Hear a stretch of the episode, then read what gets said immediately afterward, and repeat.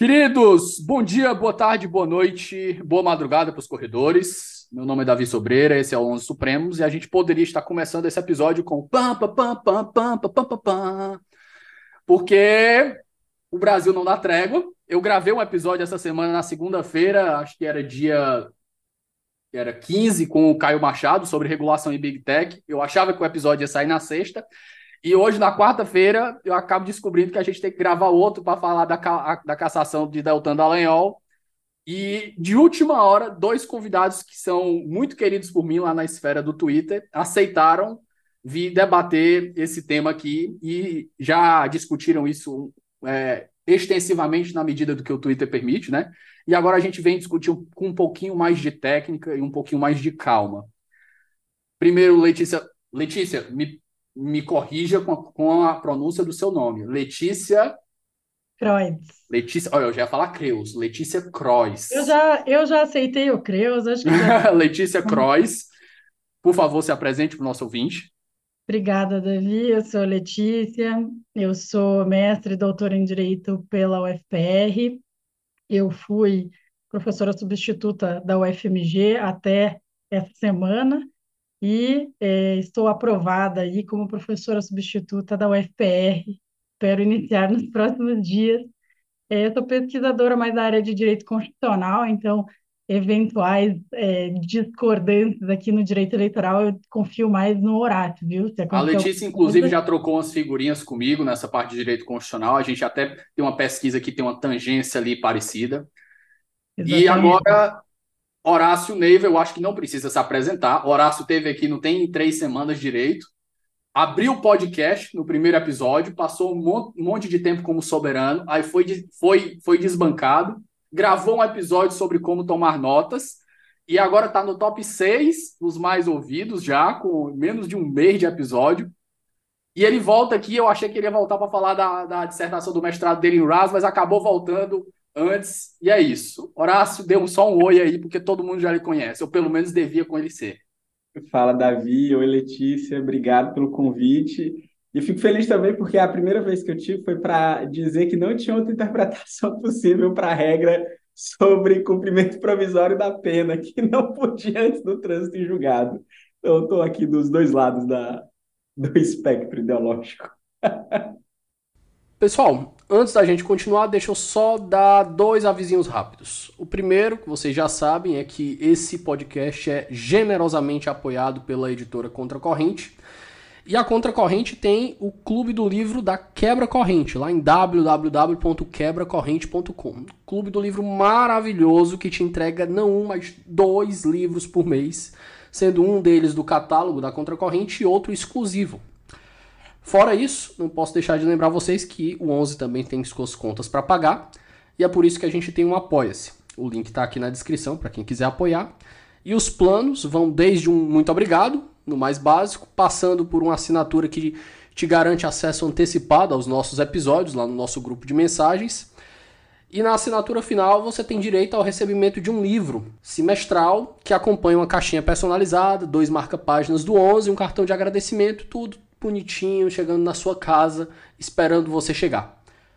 É isso. Se o 11 faz parte da sua vida e você puder dar essa força pra gente, a gente agradece demais. E eu espero que vocês gostem do episódio de hoje. Até já já.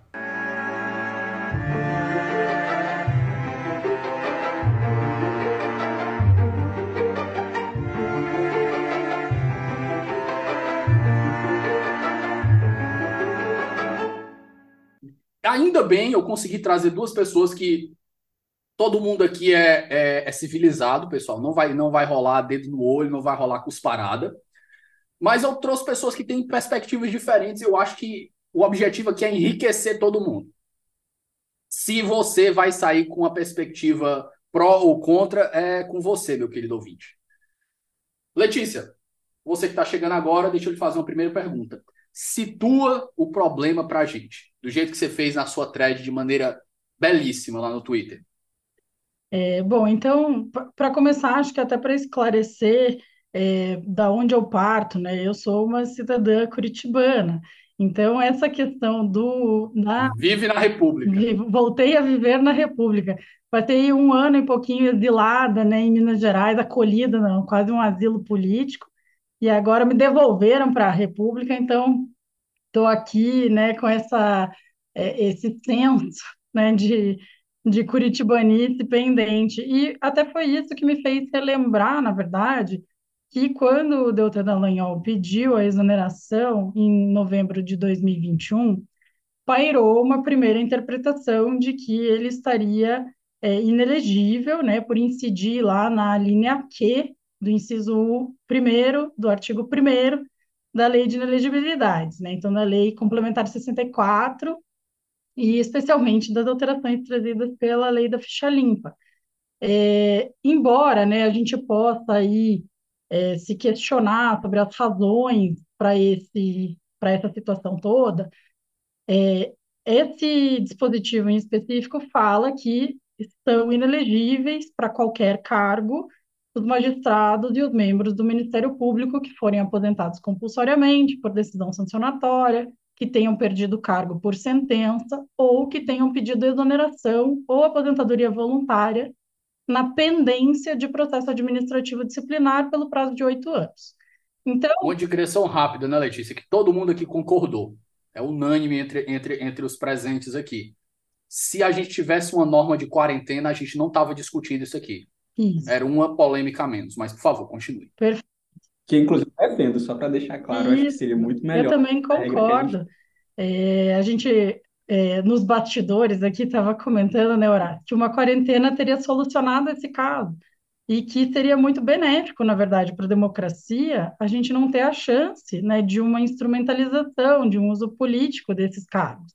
E vejam, são magistrados e membros do Ministério Público, então há uma, uma, uma preferência aqui, né, uma escolha bem específica do legislador ao colocar esses dois cargos, que são cargos que tenderiam a uma potencial instrumentalização do cargo. Por isso a gente fala até nesse potencial é, tempo de balão, vamos dizer num termo menos, menos técnico, né, Horácio? Um tempo que eles não pudessem concorrer. Mas, por enquanto, não temos essa previsão. De qualquer modo, e aí eu sei que eu vou, eu vou até já passar a bola para o Horácio aqui para ele fazer é, uma consideração, Davi, se me permite, né? É, vou passar uma parte aqui para o Horácio, mas a gente tem uma interpretação um pouco diferente aqui em relação a esse, essa parte final né, do dispositivo. Quando fala é, na pendência de processo administrativo disciplinar, a minha leitura é de que é, a, o legislador não concluiu necessariamente que o PAD tem que importar em perda do cargo. Eu acho que o Horácio entende diferente. Vou até já passar a bola aqui para ele. É, na verdade, assim, é, a, a, visão que eu tenho sobre o caso, primeiro, contextualizando, também concordo é, com dois pontos que acho que todos nós concordamos. O primeiro é a necessidade de uma regra de quarentena, e eu acho que, do ponto de vista. É, é, é, é muito comum, inclusive, que após essas decisões que geram muitas polêmicas do, no, no, na justiça eleitoral, isso resulte em alterações, né? A legislação eleitoral, ela muda bastante. A gente tem uma lei geral das eleições, por exemplo, que ela é geral, mas não tanto, porque ela muda praticamente todas as eleições.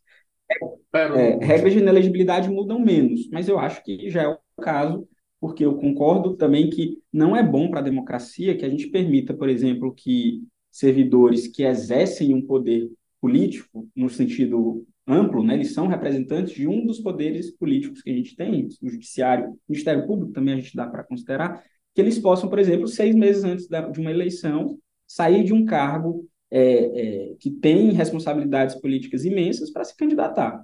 Então, é, me parece que o desenho que a gente tem legal é um desenho ruim, que isso não deveria acontecer. A gente permitir essa situação de um juiz, por exemplo, federal, que às vezes tem casos criminais ou casos extremamente sensíveis, que ele se, se desvincule faltando seis meses e se candidate seis meses depois. Pela legislação, assim, não existe nem vedação, por exemplo, aqui um juiz que tem assento no Tribunal Regional Eleitoral, a seis meses do pleito, ele peça exoneração e ele possa se candidatar, o que também é uma coisa muito bizarra, né?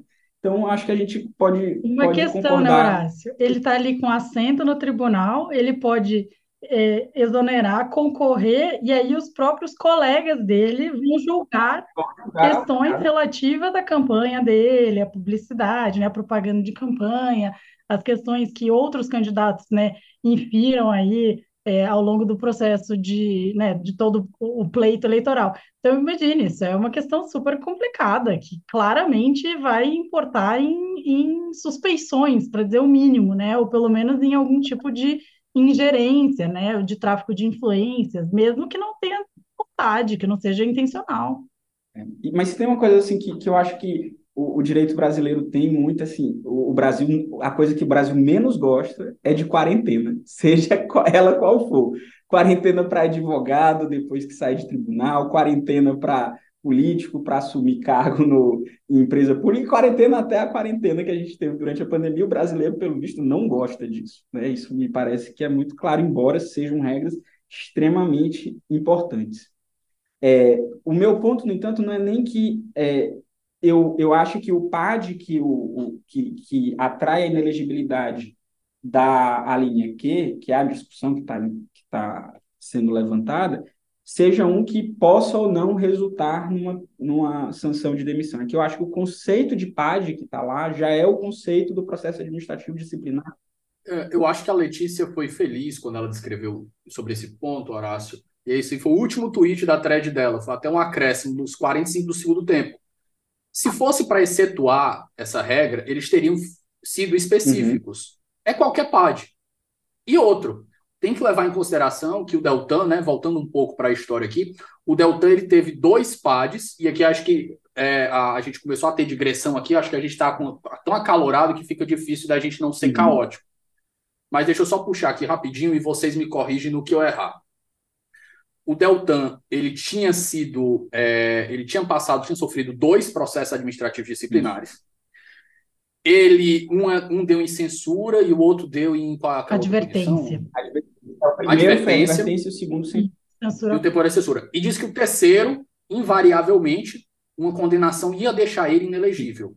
Eu não sei, isso é verdade, mas enfim, não era, ainda não, era, seja. não era é, necess... isso não iria acontecer necessariamente, mas o fato dele já ter as duas sanções é um fator muito importante para a próxima sanção que ele para a próxima. Então é, é muito provável é. que qualquer condenação deixasse ele inelegível em um PAD certo? O que, que acontece? E aqui tem outro problema.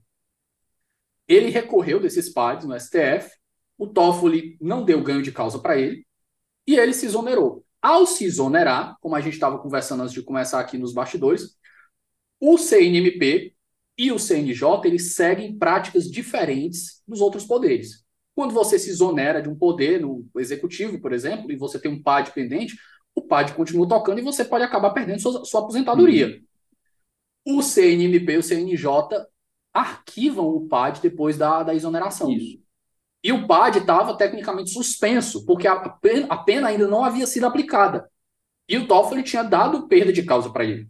É até então, anterior, ficou... se você me permite só voltar um pouquinho. Claro, por favor. É, tem duas suspensões que vêm da própria Vara Federal de Curitiba. Então, ele tinha dois, duas, essas duas é, sanções aplicadas e esses PADs, de fato, não, não havia a aplicação da sanção e havia ainda uma outra suspensão junto ao STF para que a primeira a sanção, que foi a advertência, né, não fosse considerada na aplicação da segunda sanção, que seria a censura. Porque, claro, se você já tem uma primeira a, sanção de advertência, eventualmente num segundo processo administrativo, você não vai tomar uma nova advertência, né? A tua sanção ela vai escalar em grau. Você já é uma pessoa, digamos, reincidente é, em questões disciplinares, então é possível que a, a sanção que venha a ser aplicada seja mais gravosa, tal qual a gente imagina que teria sido, né? Eu, eu acho assim, a gente às vezes faz uma futurologia do passado, né, Horácio? A gente diz, e isso teria sido considerado. A gente está tentando prever, né, algo que está fora da nossa alçada, mas porque, assim, é a tendência, né? São questões que é, normalmente, né, usualmente acontece isso. Você tem um, um sujeito que já sofreu uma advertência, um novo processo disciplinar faz com que ele sofra uma, uma censura, porque ele, é, ele recorreu, né, na, ele, ele, ele é um, uma pessoa que praticou novamente, Reincidiu. reincidiu, obrigado. É, ele reincidiu, logo ele vai ter um novo, um, um novo, uma nova gradação da sanção que ele sofre. E o Eu só doutor acrescentaria, é, é um ponto, só perdão por, por interromper, é que ele de fato é, recorreu ao STF, mas recorreu no sentido lato, porque o, a, a, o processo administrativo no âmbito do CNMP ele foi concluído pela aplicação das duas e ele judicializou no STF a, os dois casos, né? Conseguiu, acho que uma Isso, suspensão. esses dois sim, mas ele tinha é, uma, um, algum, ele tinha duas liminares Uhum. evitando a aplicação das sanções. Então ele tinha decisões do STF para que a sanção não fosse considerada na, digamos, na reincidência, né? Uhum. Então ele, fo ele fosse sofrer nova advertência e não uma censura, então tentando diminuir o grau, né, da aplicação da sanção contra ele, mas ele tinha dois processos com a sanção, digamos, pendente, como se ele não tivesse sofrido, né, com uma liminar que evitava que ele fosse considerado uma pessoa que tomou uma advertência. Mas isso é só para justificar o relatório do, do CNMP que diz que ele não tinha processos pendentes, porque de fato os processos administrativos eles estavam concluídos, né? Eles estavam pendentes ações judiciais. Era como se eles tivessem mais subjúdice à penalidade do que o, que o processo estaria pendente e, e essa é uma discussão que para mim particularmente ela é importante porque eu estou aqui defendendo a interpretação mais restrita possível da linha. Eles estariam pendentes se eles estivessem sob recurso administrativo do próprio Deltan, algum tipo de pedido de reconsideração, etc. Né? E eles não estavam. O Deltan, aliás, não recorreu, ele fez ali, tentou demorar todos os processos, teve muitas notícias sobre isso, né? não sei quantos adiamentos que ele fazia, alguns processos administrativos, é, mas no momento que foi aplicada, ele imediatamente judicializou os casos. Então, eles estavam pendentes de ações judiciais, né? E não propriamente. Perfeito.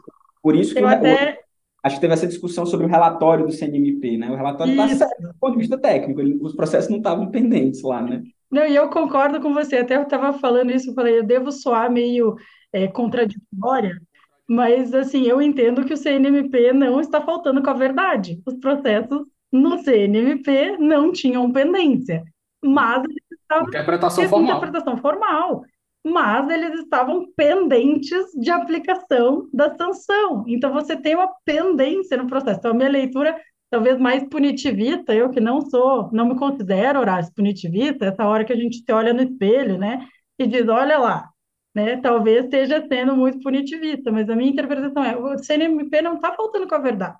Para o CNMP, o processo estava concluído, então não vejo nem mal em circular esses documentos, ah, o CNMP diz isso, diz que já havia terminado, e de fato, a gente entra naquele ponto em que o Deltan conseguiu, digamos assim, uma pequena lacuna temporal, em que ele estava questionando coisas judicialmente, ele tinha liminares que garantiam que a pena não estava sendo aplicada, né? A sanção, na verdade, administrativa não estava sendo aplicada, e ele estava num momento de sindicância no resto. Então, não havia um processo administrativo instaurado. Ele conseguiu aquele, aquele vácuo temporal em que ele poderia alegar justamente que ele estava protegido da linha, que, Uhum. né? Que acho que é mais a tua interpretação, talvez. É, tanto é que é, é, o, o ministro Benedito, no voto, ele menciona, ele, ele faz o apanhado de quais são os processos que ele está mencionando na alegada fraude, né? Ele menciona os 15, são 15 processos pendentes, mas 15 sindicâncias, né? alguns, alguns são sindicâncias, né? Outros eram pedidos de providências, outros eram recursos em pedidos de Não eram PADs, né? Eram procedimentos O, re- preliminares. o próprio recurso da coligação, encabeçada pelo PT, ele faz um- uma análise da ordem, né? O que é que seria um pedido de providência, o que é que seria uma reclamação disciplinar, o que é que seria uma sindicância, o que é que seria um processo administrativo disciplinar. Ele faz essa, essa escala, que a, a forma, acho que melhor da gente entender é que o pedido de providência e a reclamação disciplinar, eles são é, processos iniciais. A sindicância é um processo investigativo, como se fosse um inquérito, por exemplo, e o processo administrativo seria o equivalente a uma ação penal, propriamente dita. Se a gente for imaginar uma, uma analogia, o processo administrativo ele surge após uma investigação. A investigação é feita na sindicância. Com o processo administrativo instaurado, existe a instrução, a produção das provas no âmbito do processo administrativo. Então, são, são essas questões. Nem todos eram é a parte, é a parte que a gente vai ter autodefesa e contraditório. Embora tenha também na, na sindicância e no, e no pedido de providência, ainda mais para procurador da República e juiz que tem de ampla defesa e contraditório em todas as fases de todos os processos que eles participam, né? Alguns porquinhos são mais é, iguais que outros. Então, né? assim, é, é, não é que também o processo corresse a revelia e tal, não, eles têm direito de, de, de defesa nessas também nessas fases, nessas fases preliminares. Uma boa observação. Esses dois casos do, no âmbito do STF, o ministro Benedito ele não menciona como atraindo a, a, a inelegibilidade, a, é, mas eles é, eles são parte do contexto que ele levou em consideração para ele entender que houve a fraude em relação aos outros 15. Porque, de fato, é, a discussão judicial ela poderia resultar em duas situações. Ou você mantém a, a, o resultado, a advertência, a censura, ou você suspende. Então, é, ele não sairia prejudicado, ele não seria demitido em razão dele ter acionado judicialmente. Do ponto de vista da análise administrativa dos PAGs, eles estavam concluídos e já havia sido estabelecida qual era a sanção, que estava em discussão por direito de petição do Deltan, era se essa sanção seria ou não aplicada. Mas se ele perdesse, por exemplo, os processos judiciais, o que resultaria era a situação. Então, eu acho que, tecnicamente, não estava o processo pendente para fins de inelegibilidade. É parte do contexto que o ministro utilizou. É um contexto que eu acho que não é suficiente para atrair a inelegibilidade em relação aos outros 15, mas, de fato, ele menciona esses processos como parte do contexto, no sentido de dizer o seguinte: olha, nesses outros 15 aqui, se eles virassem um PAD, ele correria muito risco de ele sofrer uma demissão. E ele faz até uma análise ali, para mim superficial, mas faz uma análise da gravidade em tese dos fatos. Olha, esses fatos aqui que estão sendo apurados, eles em tese poderiam resultar na demissão, ainda mais levando em consideração que ele já tinha uma sanção de censura e uma sanção de advertência no, no seu currículo, né? É esse o, o, o contexto. Estava pontuando no Cartola, né, Horácio? Exatamente. Ponto no Cartola. Mas... Pontuando negativo, no caso. Tomou cartão amarelo, já. o cara é quase o Felipe Melo, aproveitando que a gente está falando disso hoje, né? Tudo bem que era a Copa do Brasil, não tem cartola na Copa do Brasil, mas é. tá valendo. É, mas aqui até me lembrei de uma questão que eu acho importante, é que nesse ponto o ministro Benedito, é, eu entendo porque ele está dando contexto, mas eu acho que talvez ele devesse ter evitado talvez esse ponto. É até fácil a gente falar, né? A gente que não está julgando, é tão, tão bom. A gente devia ter escrito isso. É, Maravilhoso, é. né? Pra... A gente está a gente tá numa posição privilegiada. A gente só olha de fora e critica, né? Então tá ótimo. Mas assim, a gente não tem que arcar com ônus políticos não é disso. nada, né? Não vamos entrar para a história como a pessoa que tomou essa decisão. A gente vai entrar para a história como as pessoas que se juntaram no dia seguinte, é, tomando uma cervejinha, numa, me numa mesa do numa mesa do bar em streaming transmitida e foi jogar a conversa fiada fora. Isso é mas, curioso, assim, porque inclusive é um, é um, ponto que quando, quando você discute isso, eu, eu, eu, o Davi me chamou porque ele sabe qual foi a minha posição, eu botei no, no Twitter isso, e eu acho e a gente vai discutir isso mais na frente, que foi a decisão está errada. Eu só, assim, até por conta da minha experiência, não sou acadêmica, mas profissional, sou advogado, atuo na área eleitoral, eu também não me surpreendo decisão errada do, do TSE e da Justiça Eleitoral como um todo. É, Para mim é parte do, do jogo, né? Você, eu acho que a decisão está errada, ele tem que recorrer, evidentemente. Não acho que ele vai ter, vai ter sucesso, né? Historicamente, até havia muitas pesquisas acadêmicas sobre o TSE, né, que o pessoal chama o TSE de puxadinho eleitoral do Supremo Tribunal Federal, porque de fato há uma, uma dominância até quantitativa, né, são três ministros do STF no TSE, então não acho, acho muito difícil ele conseguir, o que ele pode conseguir é, sei lá, uma decisão liminar para suspender, eu não acho Vai que cai na mão do Cássio ou do André, eu, né? eu acho que o Cássio está impedido, que ele votou, né, ele votou no ah, é. tem esse ponto. Agora, eu acho assim, a chance que o, que o Deltan tem, e eu não acho que seria um absurdo, né? Ainda mais, obviamente, diante da, da posição que eu coloquei, que ele conseguisse uma decisão liminar. Não acho que vai acontecer, né? É, uma suspensão dos efeitos da, da, da decisão do TSE. Mas a eu queria puxar, Horácio, é, outros fundamentos, mas antes de eu puxar, Letícia, você queria fazer alguma conclusão sobre a última fala do Horácio, antes da, da piada queria, futebolística? Não, eu até peço desculpa que eu cliquei, sei lá o que aqui no meu celular e deu simplesmente um alarme. Acho que a pessoa tá tão, não, não, ninguém tá nem... tão maluca não, aqui que eu quase dei um alarme de incêndio aqui sem querer.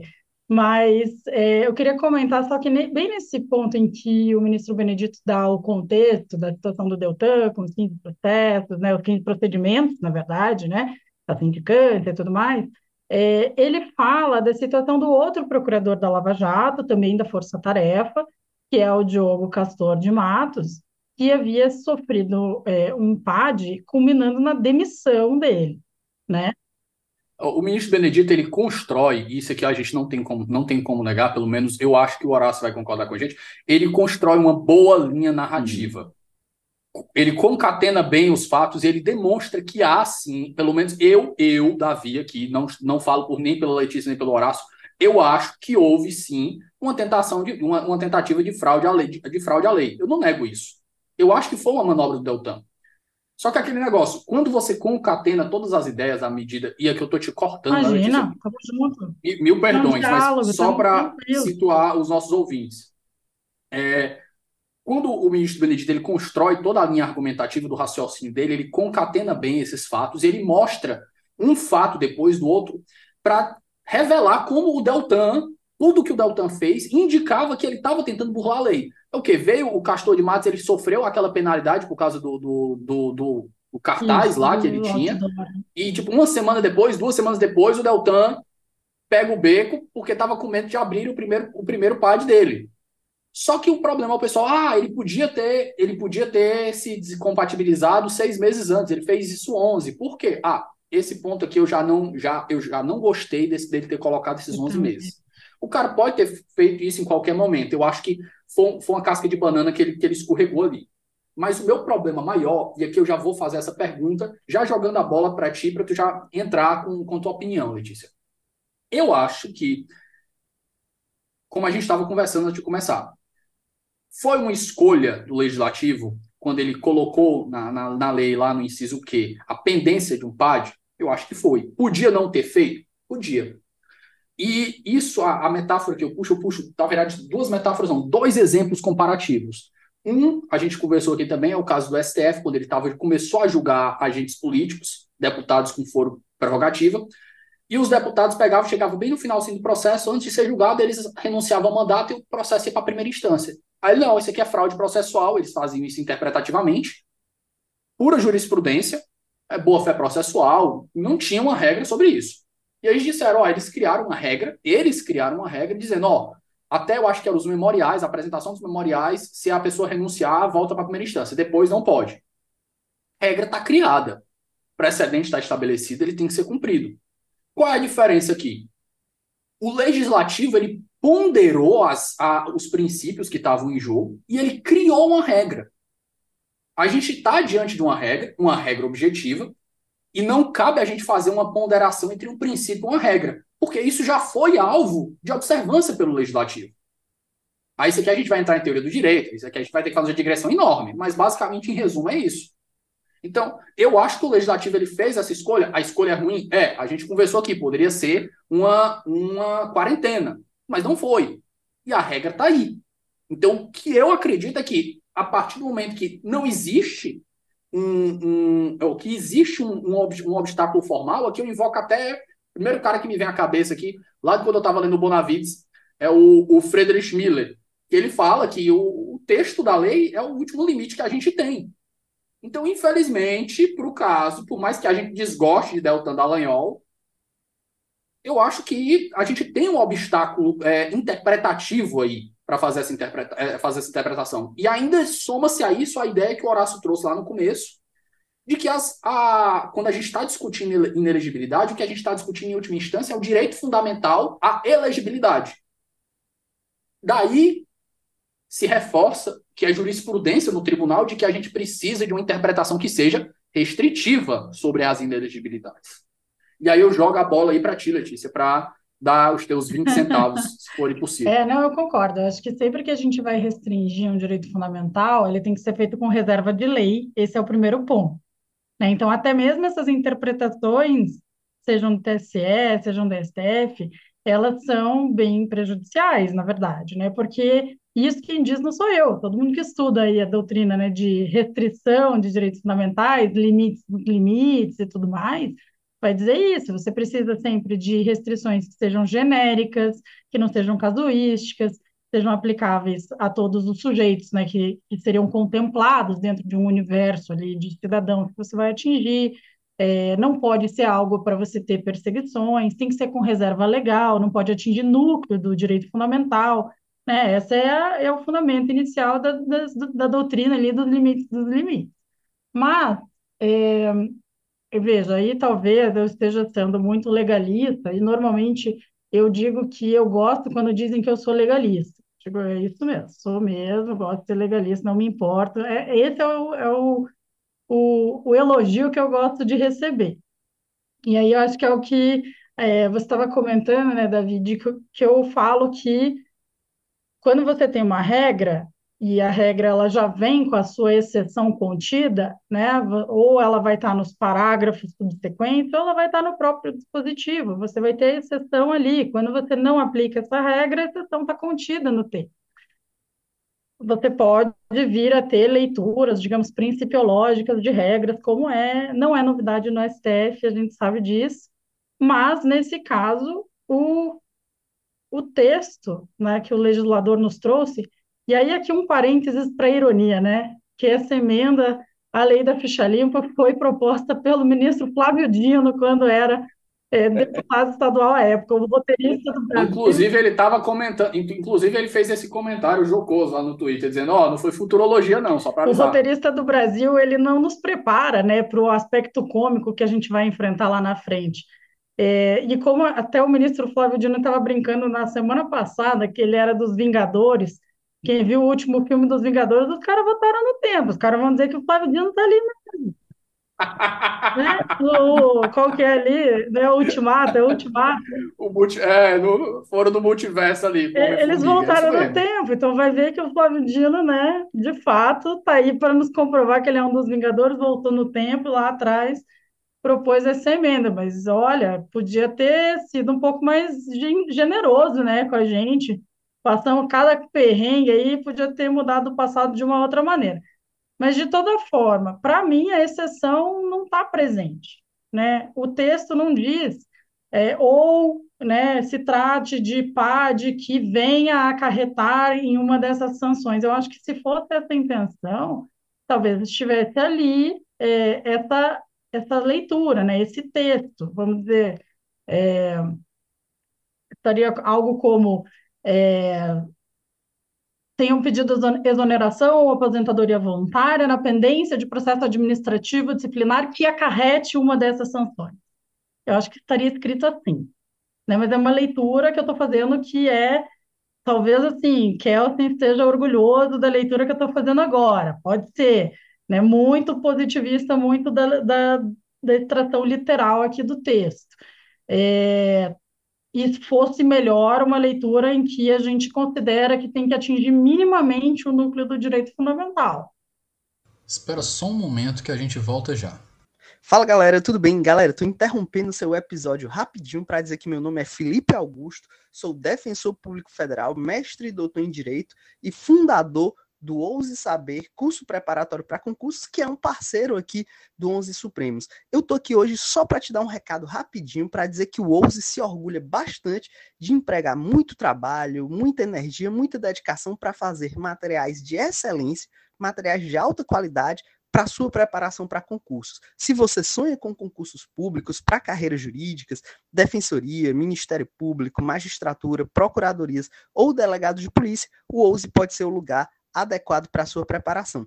Vem conhecer a gente no arroba Saber no Instagram e conheça os nossos cursos que já aprovaram mais de 5 mil pessoas.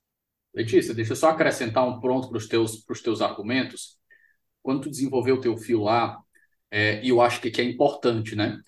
A, você deixou logo claro uma discussão que é recente, uma meta-discussão da nossa discussão, que é a lei da ficha limpa é uma lei ruim. Ela é cheia de problema, ela é cheia de inconstitucionalidade, mas a galera validou ela do mesmo jeito. Então, é, uma, é uma lei que está posta. A gente tem que ela trabalhar é uma lei com ela. horrível. Ela viola a presunção de inocência em vários aspectos. E, e ela, assim, tem uma, ela tem uma é retroativa. Tem uma regra de inelegibilidade sem prazo, o que para mim é impressionante, que é a regra de quem está cumprindo pena por condenação criminal, porque o sujeito fica inelegível na decisão colegiada do segundo grau, ele fica inelegível a partir dali, até o trânsito em julgado. Quando transita em julgado, ele fica com os direitos políticos suspensos. Depois que ele cumpre a pena, é que começa a contar o prazo de inelegibilidade de oito anos. Ou seja, você, você uma vez condenado em órgão colegiado, você literalmente não sabe quando terminará a sua inelegibilidade. Eu acho assim, eu acho uma lei muito ruim, mal redigida, com regras extremamente é, mal feitas, prazos que, para mim, não tem justificativa, que tem muitas brechas, por exemplo, é, oito anos a, a depender da fórmula, da, da data da eleição, a gente vai ter casos em que os oito anos vai envolver uma eleição e vai ter casos de oito anos que vão envolver duas eleições. Então, assim, eu acho absolutamente ruim a lei. Mas é. Não, total. Mas sim, voltando, Letícia, a gente fez uma digressão, espero Imagina, que eu não tenha cortado teu raciocínio. Ela é uma Peço lei perdão. ruim, ela é uma lei inconstitucional em vários aspectos. É uma herança péssima deixada pelo governo Lula. Há que se dizer, desculpa, gente, mas foi. Né? É, ah, mas não foi o Lula que trocou. E o, e o Supremo, e o Supremo chancelou. chancelou. Né? O Lula não é responsável pela lei, de fato, mas sancionou, né? E, assim, é, o Supremo não só chancelou, como é, eu até brinquei ali que o, o Fux tem uma participação especial. É, o Fux fez a interpretação retroativa da lei da ficha limpa. Um troço, gente, pensa para restringir direito fundamental, se aplicar retroativamente, é né, uma impensável, impensável. E, e nesse ponto, Letícia, se soma a esse argumento essa situação que a gente está hoje, porque a partir do momento que a gente faz uma interpretação que não era precedente, né? Ainda que hoje se torne esse caso do Deltan, o que acontece é que essa, essa interpretação dele está sendo aplicada re, é, retroativamente. É a interpretação que a gente está dando para ele, a gente está fazendo uma interpretação retroativa. Por quê? Porque não estava na lei exatamente o que está sendo feito. E quando a gente está fazendo essa inovação, a gente está dando uma interpretação retroativa. Veja, eu até acho que.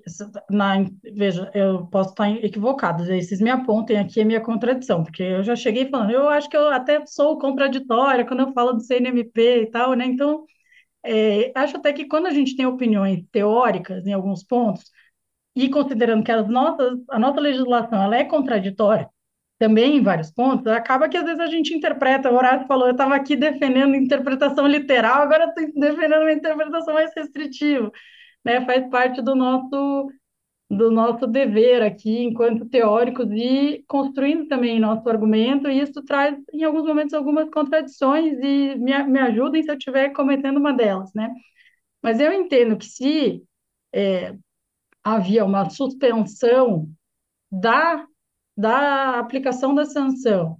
Quando o Deltan pede exoneração, e considerando o texto da lei, que fala que se ele tem uma pendência, na, né, na pendência de um processo administrativo disciplinar, e ele pede exoneração, ciente de que ele mesmo estava questionando a sanção que ele sofreu, essa interpretação é uma interpretação que enquadraria na lei sem a gente aplicar retroativamente. Acho que tem uma interpretação retroativa no que diz respeito às diárias. E aí sim, Davi, eu acho que tem muito. É, até falei, eu acho que o Deltan está protegido da incidência da linha G desse mesmo dispositivo, que é o que fala das diárias do TCU, né, aquele acórdão do TCU que julgou é, diárias indevidas. Porque o que, que acontecia? A gente tinha membros, eu não sei se as pessoas conhecem né, exatamente essa história, mas rapidinho, caso alguém que esteja nos ouvindo não tenha né, é, tanto conhecimento nesse, nesse sentido. A gente tinha procuradores que faziam parte da força-tarefa da Lava Jato, como o próprio Diogo Castor, que foi esse procurador que foi demitido, e estavam é, lotados em outro município, então estavam lotados na Justiça Federal em Jacarezinho, era o caso dele, e que é, foram chamados né, para integrar a força-tarefa, então, em Curitiba. O Diogo Castor tinha imóvel próprio em Curitiba. E ainda assim ele recebia diárias para vir trabalhar em Curitiba, porque a lotação dele era Jacarezinho, com imóvel próprio. E ele recebia valor de, de traslado também, nesse tempo. E foi por isso que o TCU é, investigou esses, é, toda a força-tarefa, né, e alguns procuradores especificamente, em relação ao pagamento dessas diárias e desses, desses deslocamentos, de passagens. não só para os que não viviam em Curitiba, ou que não estavam lotados em Curitiba, mas também por outros deslocamentos que a Força Tarefa acabou ensejando. E o TCU entendeu que havia um rombo milionário né, em pagamentos indevidos, de 2,8 milhões de reais. E condenou alguns procuradores ao pagamento, dentre eles o Deltan Dallagnol, ao pagamento, né, ao ressarcimento horário desses valores. O Deltan conseguiu, primeiro, uma liminar, que suspendeu.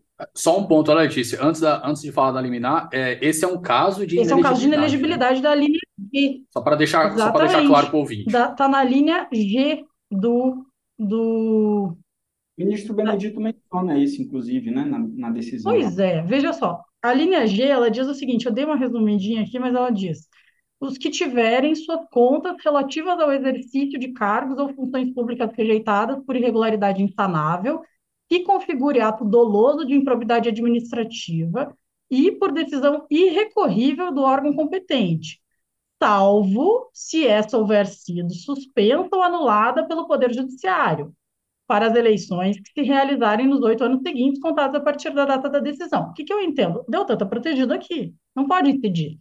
Ele tinha liminar que suspendeu essa decisão e depois ele teve uma decisão judicial que anulou o acórdão do TCU, vindas da Vara Federal de Curitiba. Então, ele não poderia é, incidir na linha G, minha, minha opinião. Assim, não transitou em julgado, se eu não estou enganado, acho que ainda está pendente isso aí. Mas, havia uma decisão que anulava e havia uma liminar. Então ele está protegido duplamente, salvo se houver sido suspensa ou anulada pelo judiciário. Tudo bem, a anulação não é final, mas aí a gente tem que fazer uma interpretação de que você não pode limitar o direito fundamental da pessoa sem ter certeza. Então aqui eu concordo, eu acho que a linha G não incide. É... E havia, enfim, havia é, essas questões das diárias estavam ainda pendentes de uma decisão final, de uma questão assim de resolutiva da questão, né? Mas era outra pendência que possivelmente o CNMP iria se deparar nos próximos tempos, digamos assim, né? Se ele houvesse continuado é, no cargo. Sim, é porque o, Benedito ele ventilou isso também, foi um dos pontos do, do, do voto dele. Ele colocou junto com o, o caso CNP, ele colocou essa diária, mas você já está colocando aí que é um argumento que, infelizmente, felizmente ou infelizmente, para quem quiser a, a, interpretação aqui, ele não sustenta. E a leitura, posso estar também equivocada, né? Não sei, Horácio, o que você Para acrescentar um, contexto, na verdade, é, isso é bem comum, inclusive, na, na, na, na rotina da, do ano eleitoral, que são as pessoas assim. Às vezes o sujeito foi, sei lá, foi secretário, foi um gestor e tal, e teve contas reprovadas pelo Tribunal de Contas, ele fica um tempão, quando ele decide ser candidato no ano da eleição, é que ele vai, o tribunal é, divulga a lista das pessoas que têm contas reprovadas, e aí ele, meu Deus, eu estou com minhas contas reprovadas, eu estou inelegível, e ele tem uma correria na justiça é, é para conseguir a suspensão dessas decisões. E, aliás, eu já tive, por exemplo, casos em que o sujeito estava com as contas reprovadas, a, o julgamento estava marcado para duas horas da tarde, a decisão liminar suspendendo a decisão do Tribunal de Contas saiu pela manhã, e o tribunal disse, bem, diante da decisão, ele está elegível. Até porque a, a, questão da inelegibilidade ela é definida a partir de marcos temporais muito bem definidos. O sujeito ele tem, ele tem que estar elegível no dia da eleição.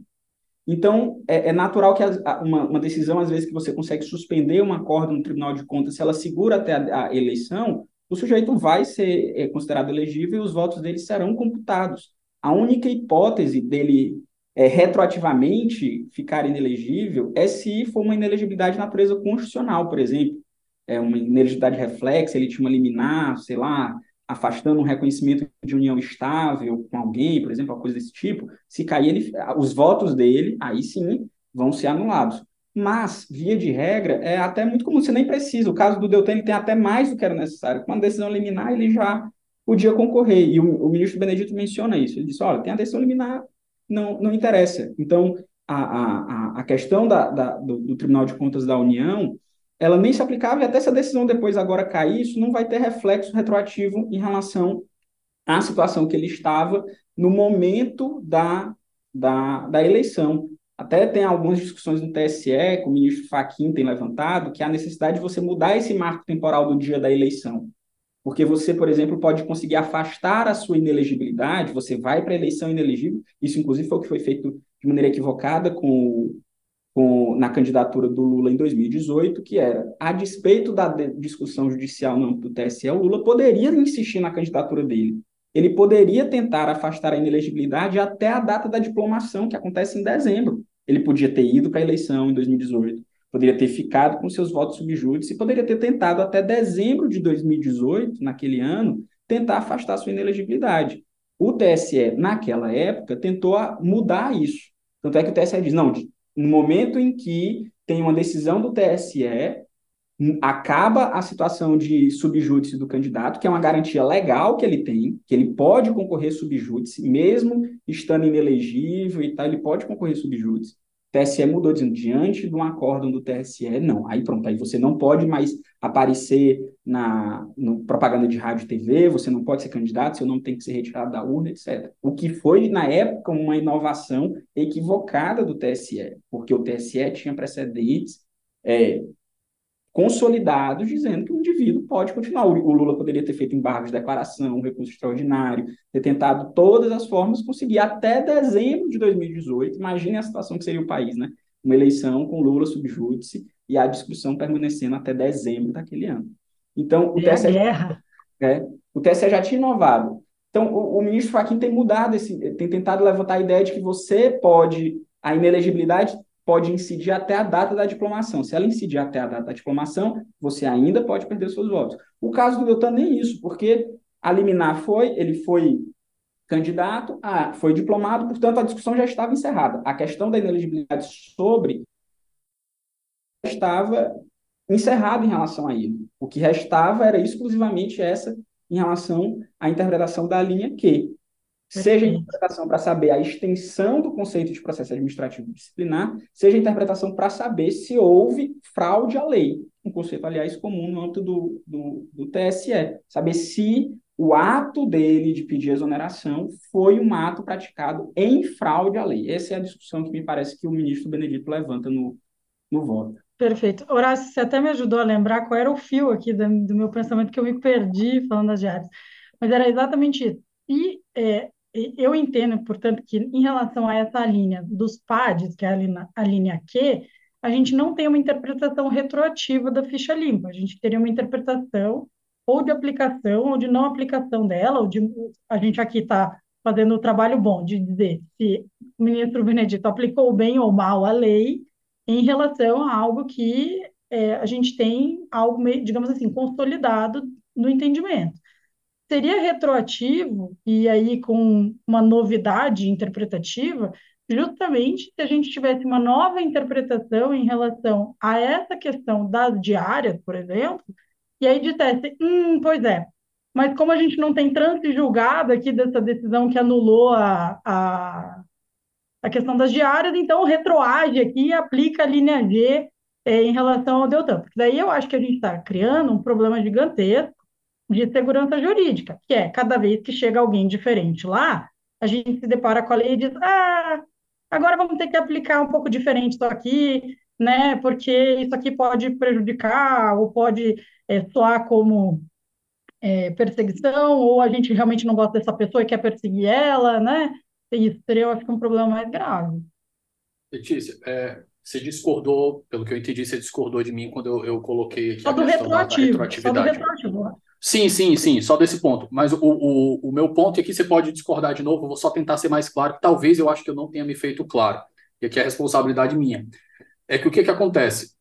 A partir do momento que a gente tem um, um obstáculo objetivo, e a gente concordou sobre isso, que é a lei, certo? Se o, o, a pretexto de fazer uma interpretação declaratória sobre o sentido da lei, o TSE faz uma expansão daquilo, ainda que ele não esteja fazendo uma expansão, ele esteja fazendo isso com o argumento de fraude à lei, o que ele está fazendo na prática é fazendo, é, é, criando uma nova interpretação e isso está sendo aplicado retroativamente. Essa, é, o, o argumento é mais nessa, nessa linha, não na linha do que a, a lei, não na linha do que a, a lei do ficha limpa foi aplicada retroativamente como o Fux, como o Fux fez. Entendi, certo? concordo. É, acho que eu que estava pensando muito aqui. Essa... Não, não, eu que falei muito rápido, acabei. Imagina, não, claro, não entendi certo? e concordo perfeitamente. É, eu até não me con... não é nem que eu não me convenço, eu só acho um pouco perigoso mesmo a gente adotar é, essa presunção de fraude à lei. A gente estava conversando aqui, bem no, no, de novo nos bastidores, né? Eu acho que a gente deveria ter colocado, a gente se organizando aqui, jogando um brainstorm, acabou, tinha muita coisa aqui dos bastidores que a gente não pode deixar de trazer. E um dos pontos que a gente vai trazer aqui, pessoal, é que, que a gente estava conversando, eu, a Letícia Horácio, foi justamente o fato de que uma, o Deltan, a gente conversou, o Deltan manobrou. O Deltan manobrou. Aquilo foi uma fraude à lei? Eu acho que foi uma fraude à lei. Só que tem uma, uma, um ponto muito importante na gente usar esse argumento da fraude à lei. Então, o quê? A gente, eu nem sei se eu falei isso já agora ou se eu falei isso nos bastidores. A gente já falou tanta coisa aqui, mas de novo, a gente volta para aquela metáfora do Supremo, né? O Supremo, quando ele estava julgando os casos de deputados, os deputados eles disseram: ó, oh, naquele momento ali que a gente tem os memoriais, se o cara renunciar, a gente continua aqui, porque senão é fraude, é uma fraude processual. O legislador poderia não ter feito, mas ele optou por fazer. Ele criou aquele obstáculo. Ele colocou na lei. E de novo, aí eu vou me remeter de novo aqui agora, eu acho que eu estou lembrando, eu acho que foi já foi em on, não foi em off que a gente falou isso, que é o argumento do Miller. Né? A gente tem que ter um, um a lei como um, o texto da lei como um obstáculo interpretativo. Tem que ver até onde vai a nossa interpretação. Então, é o que. Agora, esse argumento eu acho que a gente usou em off, eu não falei. O que o TSE fez na prática foi uma fraude à regra da fraude. Uma meta jurídica, o, né? O legislador, ele, é, exato. Porque o que o legislador fez, ele, ele disse, ele, ó, existe esse argumento jurídico aqui de uma fraude, de uma fraude processual. Eu quero trazer isso e tornar e tornar lei. E ele fez isso. E ao fazer isso, ele delimitou o momento. Aí o que, que o TSE está fazendo? Ele está vendo que o momento que o legislativo escolheu não é bom, não é conveniente, ou talvez seja ruim para a instrução processual, e ele está dizendo, ó, a gente vai criar agora a fraude, a fraude, a regra. É, deixa, deixa, deixa eu acrescentar um ponto, que inclusive eu tentei esclarecer isso, que é o seguinte, eu, eu sei qual foi a, a estratégia argumentativa do, do ministro Benedito, foi o argumento relacionado à fraude. Mas a análise que é feita pelo TSE a respeito dessa fraude, ela redunda, inevitavelmente, na criação de um parâmetro distinto para aplicação de uma regra de inelegibilidade. Esse é o meu ponto, inclusive que é o seguinte, por que, que eu explico isso? É, o ministro menciona 15 processos administrativos. Nas matérias, por exemplo, todo mundo está falando desses 15 processos administrativos, eh, desses 15 processos preliminares, né? Processos é, de sindicâncias, etc, etc. Eu menciono esses 15. Primeiro, o número para mim é irrelevante. Ele dizer que havia 15, para mim não quer dizer absolutamente nada. A gente tem que saber o que é está sendo discutido. Quando o Davi levanta a questão do memorial, é porque o Supremo estava querendo dizer o seguinte: se eu vou estabelecer uma regra para identificar uma fraude, com a consequência de que o ato não gerará efeitos jurídicos em relação, por exemplo, à mudança de competência, eu preciso estabelecer um marco temporal.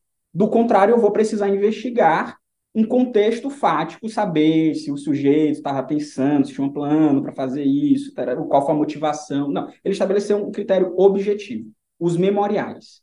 E por que, que o Supremo criou a ideia, esse momento objetivo dos memoriais. Porque ele estava dizendo o seguinte: você não pode dizer para o sujeito, quando ele recebeu a ação, que se ele pedir exoneração, se ele mudar, o foro vai continuar. Porque você não tem como controlar que esse ato, que é um ato dispositivo do indivíduo, ele é um ato fraudulento. Então, ou você vai investigar esse contexto da fraude, o que o Supremo disse que não, não decidiu, ou você estabelece um marco objetivo. Com os memoriais, fixa-se a competência. E aí eu volto, por que, eu estou mencionando isso? Porque quando a gente volta para esses 15 processos, eles não são a mesma coisa. O próprio recurso da coligação, contrário ao acórdão do Tribunal Regional Eleitoral, fez um resumo de cada um dos processos que o Deltan tinha contra si, dos pedidos de providência e das sindicâncias. E nesses processos, é por isso que, de novo, é, é a, o número, quando ele é utilizado, ele para mim é um, um fato argumentativo absolutamente relevante e que é utilizado para criar um contexto jurídico para justificar uma interpretação equivocada da lei, na minha visão, obviamente, né? É, não preciso repetir que eu estou apresentando a minha visão. Que é o seguinte: havia processos, acho que seis dos processos que foram mencionados entre os 15, em que o Deltan já havia obtido decisão de arquivamento. os, o, os pedidos de providências haviam sido arquivados pelo CNMP e as partes interessadas haviam recorrido. Ou seja, se a gente for parar para pensar numa análise concreta, o mais provável, diante da decisão inicial de arquivamento, é que eles fossem arquivados. Eu não posso considerar simplesmente ah, porque ele estava respondendo esses processos que poderiam resultar. Bem, poderia resultar também num, num arquivamento do processo, que, aliás, já havia a decisão do arquivamento. Uma das sindicâncias, inclusive, que foi mencionada, tem uma curiosidade, que é o seguinte: o CNMP extinguiu vários desses processos diante da exoneração, mas um deles não foi extinto. Uma das sindicâncias que é mencionada no acórdão e é mencionada no recurso é uma sindicância que foi concluída, efetivamente concluída, após a exoneração. Ela teve a instrução, foi o único dos processos em que houve produção de provas, foi nessa sindicância. Ela foi colhida a prova, o Deltan apresentou defesa, foram ouvidas testemunhas, foram colhidas provas, Deltan se exonerou. Em tese, o CNMP deveria, como fez nos outros casos, ter extinguido o processo. Mas essa sindicância foi juntado o relatório dela, conclusivo da sindicância. E o relatório foi pelo arquivamento. Então, quando a gente abre essa brecha para discutir qual seria o destino, porque a gente não, mais uma vez, beleza, então vamos estabelecer agora um critério objetivo que não está na lei. Se os processos já estiverem conclusos para julgamento da autoridade administrativa a respeito da decisão, está configurada a fraude. Mas eles não estavam. Havia processos que tinham decisão de arquivamento, havia processo que o Deltan apresentou defesa e a própria coligação afirma, não houve movimentações processuais posteriores. E havia processo em que foi juntado é, resultado da sindicância opinando pelo arquivamento.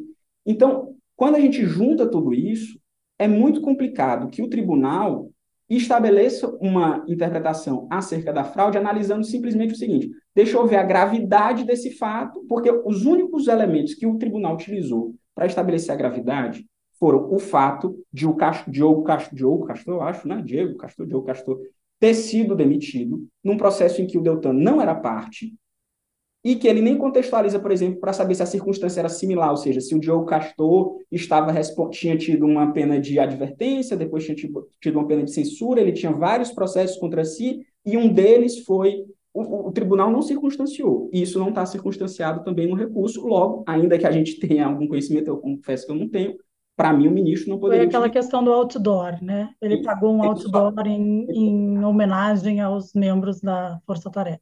E o mais curioso é que o ministro Benedito chega a mencionar aqui, como um fato que seria utilizado, o fato de que o outdoor que o Joe Castor fez e que foi punido por isso tinha a foto do Deltan mas é, ele não, o Deltan não respondia ao processo por conta disso. Então, para mim. É, ele foi injustiçado porque ele era o centro da foto. É, é, era tipo assim, era uma, é, é um argumento que, para mim, assim, do, no contexto que nós temos de informações e no, na minha sensibilidade pessoal, é óbvio que eu sei o que é estava lá, mas eu, a gente tem que ser até o que está sendo discutido no processo. Então, até quando ele pega esses processos, o que é que ele pegou? Ah, eu pego a gravidade em tese do que está sendo discutido na sindicância, e pega o fato de ele estar tá respondendo a muitas sindicâncias junto com os 11 meses antes da eleição. Esses são os fatos que ele utilizou para provar a fraude. Então, assim, mas beleza, quer dizer que se o fato fosse grave, mas ele não tivesse apresentado defesa, isso teria feito diferente? Ou seja, o processo estava muito na fase preliminar? Será que, sei lá, o processo teve contestação, isso é relevante ou não é relevante? Porque era um processo em fases distintas. Como é que você vai considerar um sujeito, o, o Deltan seis processos, em que houve a decisão de arquivamento por parte do Conselho e as partes interessadas recorreram. E o ministro menciona esses processos como dizendo, olha, mas pode ser que fosse dado provimento ao recurso. Assim, ele, ele ganhou a decisão. A, de, a situação processual é, quem tem uma decisão favorável nesse caso é ele. Eu não estou dizendo que esses processos não resultariam em sanções para ele, eventualmente, inclusive, demissão para ele. Há, de fato, processos que são graves, eu não, não, não, questiono, não questiono isso. O meu ponto é que no momento em que a justiça eleitoral abre essa porta, olha para onde a gente está tendo que ir. A gente está tendo que. É tudo potencial. O Supremo não cometeu esse erro. O Supremo definiu um marco temporal objetivo.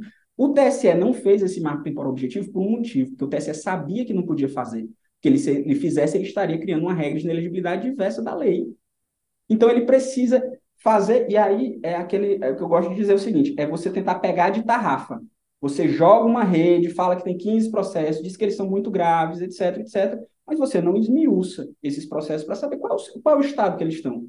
Quer dizer, então, que uma exoneração diante de um processo que ele acabou de apresentar a defesa, ele pede exoneração. Então, esse processo aí, isso, ele fez isso com o intuito de fraudar. E eu não estou aqui também querendo defender o ato do Deltan, os estados mentais, dizer que ele é uma pessoa muito proba, etc, etc. O que eu estou dizendo é, não cabe à justiça eleitoral fazer isso. A, essa, a regra objetiva que foi criada, ela já foi criada para evitar que a Justiça Eleitoral tivesse que fazer isso. Que era o seguinte: ao invés de esperar, ah, o sujeito pediu demissão, pediu exoneração, ele estava bem perto de ser demitido. Aí ele pediu exoneração. Aí imagina, a Justiça Eleitoral vai ter que investigar, vai ter que ah, discutir tudo isso. A Justiça Eleitoral, primeiro, não tem condição, né? Os processos são muito curtos, a instrução probatória às vezes não é tão longa. Então, ah, como é que eu vou avaliar se ele pediu exoneração justamente porque ele seria demitido? Aí, o que é que o legislador fez? Ele criou uma regra objetiva a regra objetiva. Não, o TSE ele não precisa investigar nada. Se havia um PAD pendente e se ele pediu exoneração na pendência do PAD, ele está inelegível. Essa é uma regra, inclusive, que eu acho extremamente dura. Eu não acho uma regra. Ela interpretada literalmente já é uma regra extremamente rigorosa. Porque, no final das contas, o sujeito pode, por exemplo, vencer o PAD, ou o PAD pode ser uma irrelevância, o, pode, o PAD pode até não ter nenhum cabimento. A regra é tão rígida na maneira, na interpretação literal, que é a que eu defendo, ela é tão rígida, que um PAD sem rumo nenhum pode gerar uma inelegibilidade. Aí a gente criou uma regra objetiva e agora a gente está dando o passo atrás, né? Já que o cara pode fraudar a regra, porque ele pode pedir exoneração no custo do PAD, mas antes da demissão, eu crio a exceção. Tá com o PAD pendente, de exoneração, tá. Mas agora eu dou o passo atrás. Ah, não, mas se o sujeito tem uma sindicância, tem várias sindicâncias que podem resultar num PAD, então ele também vai estar inelegível por conta de um contexto fraudulento. E o mais, assim, que eu considero relevante também é que a análise que é feita no voto, para mim, ela é tão superficial que até no contexto de uma análise de fraude à lei, por exemplo, então, todos os procuradores da República que atuaram lá e que tinham processo, e todos tinham praticamente, porque, aliás, né, um promotor que não tem um processo, um pedido de providência contra ele, ou ele possivelmente está fazendo alguma coisa errada se atua na área criminal, porque é, todo mundo acaba respondendo. Então, assim, nesse caso, uma situação como essa, o, o que eu penso é o seguinte: se eu se o, o, tribunal faz uma análise tão superficial, o que ele fez, essa análise é tão superficial que ela acaba equivalendo à regra geral. Se você tem uma sindicância e essa sindicância pode virar um PAD e você pede exoneração, isso aí equivale a você pedir. No final das contas, eu, na, a minha percepção é o critério que o ministro utilizou, o verdadeiro critério, e sendo muito honesto aqui, foi o critério do tempo. Como ele viu que o Deltan pediu isso depois do Diogo Castor e faltando ainda cinco meses para ser candidato, ele entendeu que esse critério temporal era a prova da fraude. Eu acho esse um, um, um argumento muito frágil. Mas é, esse é o meu, seria o meu ponto. Acho que falei demais, perdão. Então, o Horácio, Letícia, ele deu uma visão aqui que até contestou um pouco a minha visão. Eu, vou, eu vou, não vou dizer que eu contesto a dele ou que eu confio na dele, eu acho que eu tenho que ler melhor a decisão, porque até que me pareceu um pouco é, razoável a concatenação das ideias para justificar a fraude processual. Eu estava enfrentando a fraude processual a partir da ideia de que a gente tem um marco, né, como a gente já falou repetidamente aqui, que a gente tem um marco definido para fraude que foi estabelecido pelo legislador. Mas o Horácio, além desse argumento que eu, que eu citei aqui, ele também contesta essa concatenação de ideias como legitimadora de, de caracterizar uma fraude processual. O que, que tu achas desse ponto? Eu acho que aqui está talvez a minha maior divergência em relação ao voto do ministro Benedito, por ele colocar algo como, olha, futuramente haveria mais PADs. E aí até é, esse número né, que o Horácio frisou tanto é algo irrelevante.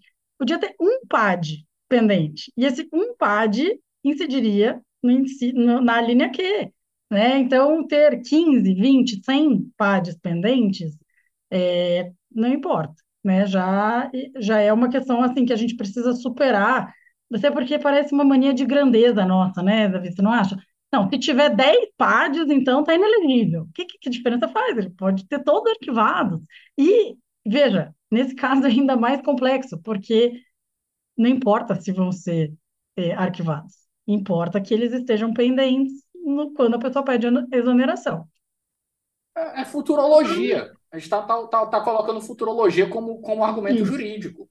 A funda fundamento não normativo. Isso. Claro que nesse caso, talvez, a gente tenha uma inclinação maior a entender o mérito do ministro Benedito, considerando que é, o contexto que ele traz, de fato, é bastante sólido, que já havia duas condenações, é, uma por né, censura, uma por advertência, como a gente falou, é, já havia é, a possibilidade aí de, é, de, de a, a sindicância estava rolando, ia ter outras questões a serem julgadas, é, havia uma pressão forte em relação a essa questão dos, é, dos das diárias e das passagens, como eu já, já mencionei anteriormente. Então, assim, é, como eu costumo brincar hoje em dia, que a gente está na polêmica dos, das casas de aposta, né, Davi? Não sei se você já tratou desse tema. Se for tratar, me chama, que eu já tô, eu fiz uma lista aqui.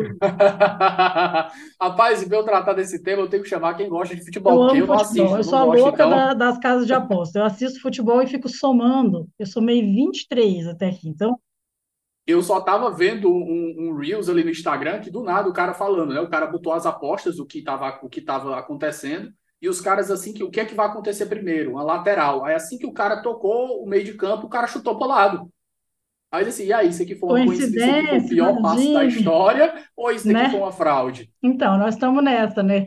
É, eu falo disso sempre, para não fazer propaganda de nenhuma aqui, que ninguém pagou nós hoje, né, Horácio? Não sei você, mas estou sem patrocínio aí das casas de aposta, mas então, para não pagar nenhuma aqui, vamos dizer aí que. Bet jato, bet jato. é constibet, né? Tipo, bet constitucional aqui. Se tivesse uma dessas e a gente tivesse que apostar cinquentão lá atrás, eu teria apostado cinquentão que o Deltan seria condenado em pelo menos mais um pátio. Tinha muita coisa ali, né? Agora, essa minha aposta, ela provavelmente se perderia no tempo, ela não seria paga no final, porque não, não concretizou, né? Ela não, a gente não conseguiu, não sabe, a gente não sabe o que aconteceria, não temos condições, a gente sabe o que, acontecer, o que aconteceu de fato, nesse caso que o Horácio explicou bem ali, que, que de fato a instrução prosseguiu, né? As coisas seguiram em frente. É, o arquivamento posterior das sindicâncias pela exoneração, ele em, em si não afasta a inelegibilidade por si só, considerando a existência de outros processos disciplinares. Né? Então, as sindicâncias que foram arquivadas, digamos, como consequência direta, hum, não há um problema e também não interfere numa potencial inelegibilidade. A questão central para mim é que, é, e veja, eu não estou aqui nem condenando, entre aspas, é, o ministro Benedito, nem defendendo, entre aspas, o Deltan, mas é uma preocupação que eu acho que a gente precisa é, ter sobre quais são os parâmetros para a gente aferir uma fraude. Porque a fraude, ela é muito atentatória ao sistema jurídico. Isso a gente precisa reconhecer. Ela é um, um instrumento, um mecanismo, né, uma ferramenta para você subverter a ordem. E, lógico, ela afeta a segurança jurídica, ela afeta a boa-fé das relações, ela afeta a legalidade, ela afeta né, tudo aquilo que a gente crê que são os pilares aí do Estado democrático de direito. No entanto, se, sabe aquela coisa do que é, eu não sei se vocês são aí tem amigos do direito constitucional, mas eu costumo brincar. Se, o Davi é do direito constitucional, não sei se você brinca com isso também. Se tudo é direito fundamental, nada é direito fundamental. Se tudo é fraude, nada é, é fraude. Se tudo é, nada é, não tem o que fazer. Eu, eu, brin eu brinquei com isso daí numa, numa, sala, numa sala quando eu fui falar sobre escrita, né? Passando as, evangelizando o livro do Gidi, o, o, do Gidi, Horácio. Eu fui falar, o pessoal, para você dar ênfase, você não faz que nem o Celso de Mello, você não bota negrito, sublinhado e itálico na mesma palavra. Adoro. Se tudo, se tudo é destacado, nada é destacado. É verdade. É basicamente o mesmo raciocínio. Só, só, pegar esse gancho, é por isso que eu, inclusive, mencionei que, assim, eu entendo o argumento da fraude, mas se é, essa fraude, o, o, o, a exigência probatória para ela é tão baixa, você não está decidindo com base na fraude, você está decidindo com base numa regra objetiva que você não está dizendo qual é. Mas é, eu acho que esse é o ponto. Qual é, qual, qual é o ponto em que haveria essa fraude. Se o Deltan, por exemplo, não tivesse, tivesse com todos esses pares, e se ele tivesse pedido exoneração, não com 11 meses antes da eleição, mas com seis meses, que é o prazo de desincompatibilização, e digamos que esses pares estivessem todos, esses pares nesses processos preliminares estivessem todos caminhando, todos próximos. Se ele tivesse pedido nesse, dentro desses seis meses, haveria fraude nesse caso? Ele teria se livrado das condenações do mesmo jeito. É, é são essas as questões que eu acho que são colocadas pelo, pelo voto, sabe? Assim, é, será que depois da demissão do, do Joe Castor, que ele menciona, houve alguma movimentação nos processos que levassem o tribunal a crer que eles estavam em vias de ser julgados? Há quanto tempo esses processos estavam sem ser movimentados? Como, qual é o estado de cada um deles? Como é que eles estavam? Porque, assim, você, se você está dizendo simplesmente o seguinte, olha, 15 sindicatos pediu exoneração 11 meses antes e tal, como, como, é, é, é, esse o ponto. Se, se, se o sarrafo é baixo, é porque a regra é objetiva. É, eu acho que seria esse a minha, meu ponto. Não, perfeito, concordo plenamente. É, na verdade, eu acho assim, quando a gente está se deparando com uma situação como essa, é, é como se a gente tivesse que fazer talvez um checklist, né? Aconteceu tal coisa, logo isso aqui é um, um ato que é um ato, digamos, preparatório de uma fraude. Aconteceu isso aqui também, então a gente vai dando um check na nossa listinha, tá? Isso aconteceu, check. Né? Isso também aconteceu, check. Veja, é, o ministro tenta fazer isso no voto, eu acho até que é, se a gente estivesse falando só em ele fazer um contexto, ele dá contexto, aí eu estaria 100% de acordo com o Davi, que ele falou, o ministro foi muito feliz no contexto. Foi mesmo. O problema é que daí ele usa isso como razão de decidir. Na minha opinião, a gente tem outra razão que é mais forte, que é o, são os pádios suspensos. E aí, é, eu, eu ando, eu acho talvez muito uma pessoa meio adepta aí, né, do, é, não só da boa-fé objetiva, mas das, das manifestações públicas que a gente faz em relação a questões jurídicas. Eu acho que é, muitas vezes a gente manifesta a nossa posição, juridicamente falando, e depois a gente não está satisfeito com aquela posição. Para mim, o que acontece com o Deltan é como um venire contra factum próprio ele pede para suspender a aplicação, logo ele reconhece que não aplicou a pena. Então, o PAD não encerrou, porque não aplicou a pena. Ele talvez queira que essa pena seja revertida, e aí entra toda aquela questão que é muito complexo você ter uma reversão né, das penas nesses casos disciplinares, porque se entende que há uma, uma liberalidade do órgão né, em estabelecer critérios para como os seus membros devem se comportar e tudo mais. Mas é, eu não acho que a pessoa pode se beneficiar da suspensão, da sanção que ela sofreu, e depois alegar que essa suspensão não existe e que ele não precisa ser é, sujeito às consequências né, desse ato dele mesmo. Então, para mim, essa, é uma questão mais sólida.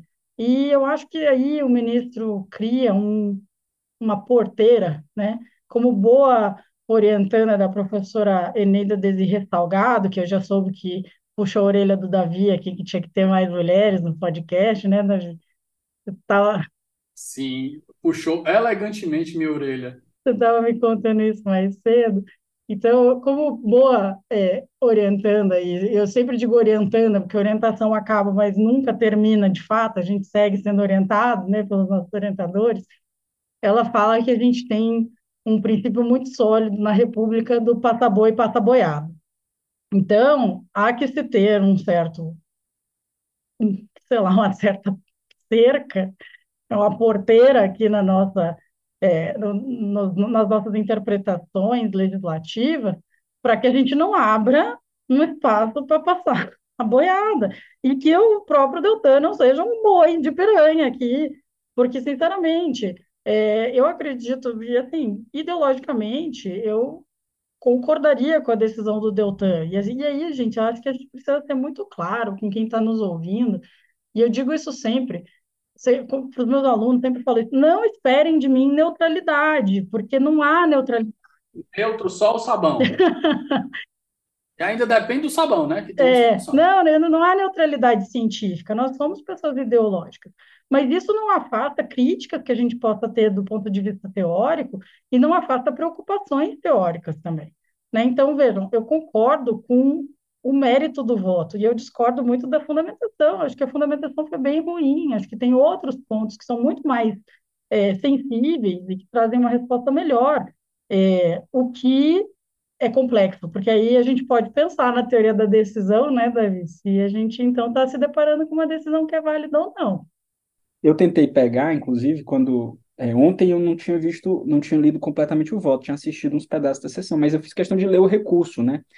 Eu sempre acho que nesses casos supersensíveis, o recurso ele tem um papel muito importante porque ele acaba limitando muito. Existe a questão processual da limitação da cognição do tribunal, mas eu acho que nesse caso específico o recurso era muito importante porque havia inclusive uma discussão sobre a instrução do processo no recurso, né, dizendo que alguns documentos só chegaram depois, etc. E a, a, a, o relatório que os recorrentes, que a coligação, né, Brasil Esperança, acho que era o nome, fez, foi o relatório que o ministro acabou utilizando, que era o resumo de cada um dos pares, dos pares não, né, do, das sindicâncias, etc, etc. E essa própria é, é, delimitação que eles fizeram, e essa explicação que eles fizeram, eu acho que já dificultava muito o trabalho da demonstração da fraude, porque eles estavam literalmente colocando é, é, sindicâncias e pedidos de providências que não estavam é, em vias e não tinham essa probabilidade de, de serem julgados. Alguns deles, por exemplo, e eles próprios mencionam, o CNMP havia arquivado porque havia considerado que as provas da Vaza Jato elas eram ilícitas. E houve o recurso em relação a isso.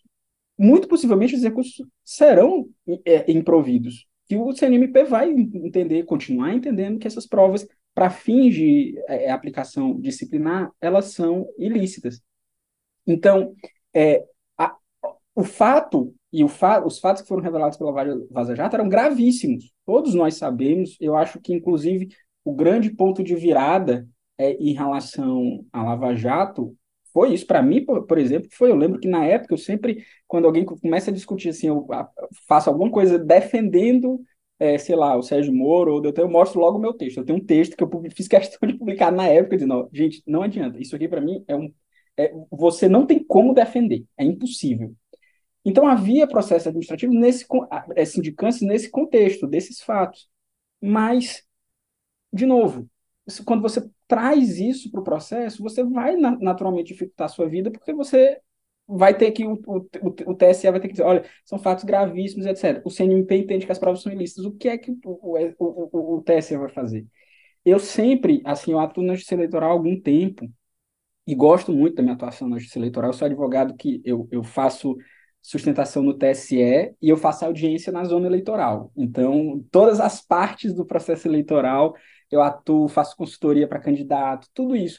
E eu sei como funciona. E a minha visão hoje da justiça eleitoral é uma visão, e, e, e eu acho que é baseada na lei, a justiça eleitoral ela tem que limitar-se diante de certos, de certos fatos. E a limitação ela é construída na jurisprudência da, da justiça eleitoral. Eu lembro sempre desse caso, que é um caso que eu dou em sala de aula, que é o caso da fraude à cota de gêneros, em que o tribunal se debruçou sobre o conceito de fraude de maneira muito ampla. E lá, o que é que eles fizeram? Eles pegaram dados objetivos, ou seja, aqueles que são provados documentalmente, número de, de votos, pegaram a questão da, da prestação de contas das candidatas, e eles disseram, tá aqui. E, e, e o próprio TSE disse, quando você tem votação zerada de uma candidata mulher, e quando você tem ausência de prestação de contas, uma prestação de contas sem movimentação financeira significativa, isso são indícios poderosos de fraude. Disse o TSE, mas não é fraude, não é prova da fraude, é, são indícios da fraude. E a fraude, naquele caso, como é que eles provaram? Porque havia, por exemplo, é, uma casa em que tinha dois candidatos. A mãe e o filho eram candidatos. E o filho tinha sido o candidato mais votado e a mãe recebeu zero votos. O outro era uma candidata que na eleição anterior. Então ele circunstanciou e ele mencionou assim: olha, esses são os elementos, são indícios de fraude. E o que é que vai provar a fraude? É no processo eu verificar certas situações que me levam a isso. Para mim, quando muito, o que o voto do ministro Benedito mostra é que há diversos indícios de fraude, mas não há a prova da fraude. E não há a prova da fraude porque o processo se limitou a fatos que eram documentais e públicos. Porque se você está dizendo que esses fatos, ou seja, os 15 processos, o conteúdo de cada um, etc., a data, que são elementos públicos. Se isso por si só prova a fraude, então a fraude virou um conceito objetivo.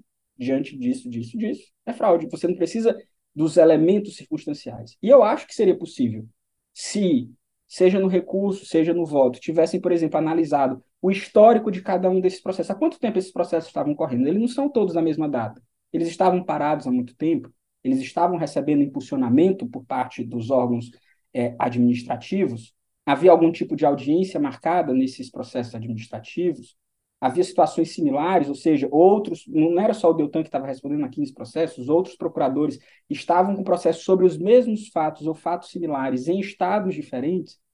Esse é o trabalho que deveria ter sido feito, se se quisesse comprovar uma fraude. E eu, em tese, por mais que eu defenda essa interpretação restritiva, eu não estou defendendo essa interpretação restritiva contra a possibilidade de fraude. Eu entendo que há possibilidade de fraude à lei. Não acho que, que isso seja impossível e nem acho que seria uma inovação do TSE dizer que houve uma fraude à lei de inelegibilidade. A questão é que esses elementos, eles não estão no processo. E não foram sequer, não houve nenhuma tentativa de construção disso. Para mim, o que terminou era assim: é indício de fraude. Vamos, vamos tentar instruir isso aqui, vamos tentar descobrir alguma coisa, porque só isso não é. Porque eu sempre digo, uma, por isso que é, eu, anteriormente eu estava falando que o, o que motivou o voto foi a data. As pessoas ficaram assim, gente, mas por que, que ele está saindo agora? Ele vai passar cinco meses sem receber nada e tal.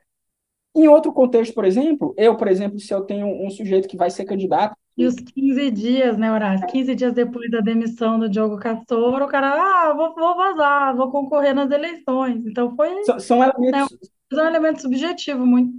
É, eu, eu acho que, que, que, eles, eles indicam, mas, mas era possível sim, para mim, provar a fraude. Para mim, nesse processo, ele não está provado. De jeito, de, de, forma alguma, há uma prova no processo. No processo é bom que se diga, há uma prova no processo em relação à fraude.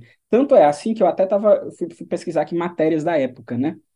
E as matérias da época, elas eram as seguintes. É, algumas diziam assim, é, Deltan é exonerado e pode agora ser candidato. Ou seja, era um tom positivo, dizendo que era uma decisão política porque ele seria candidato. Outras matérias já diziam na época o seguinte: Deltan é exonerado e processos dele no CNMP serão arquivados.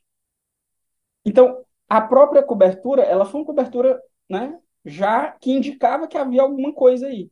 Só que esse alguma coisa aí, para mim, pelo menos, essa é a minha visão, ele não se refletiu no processo.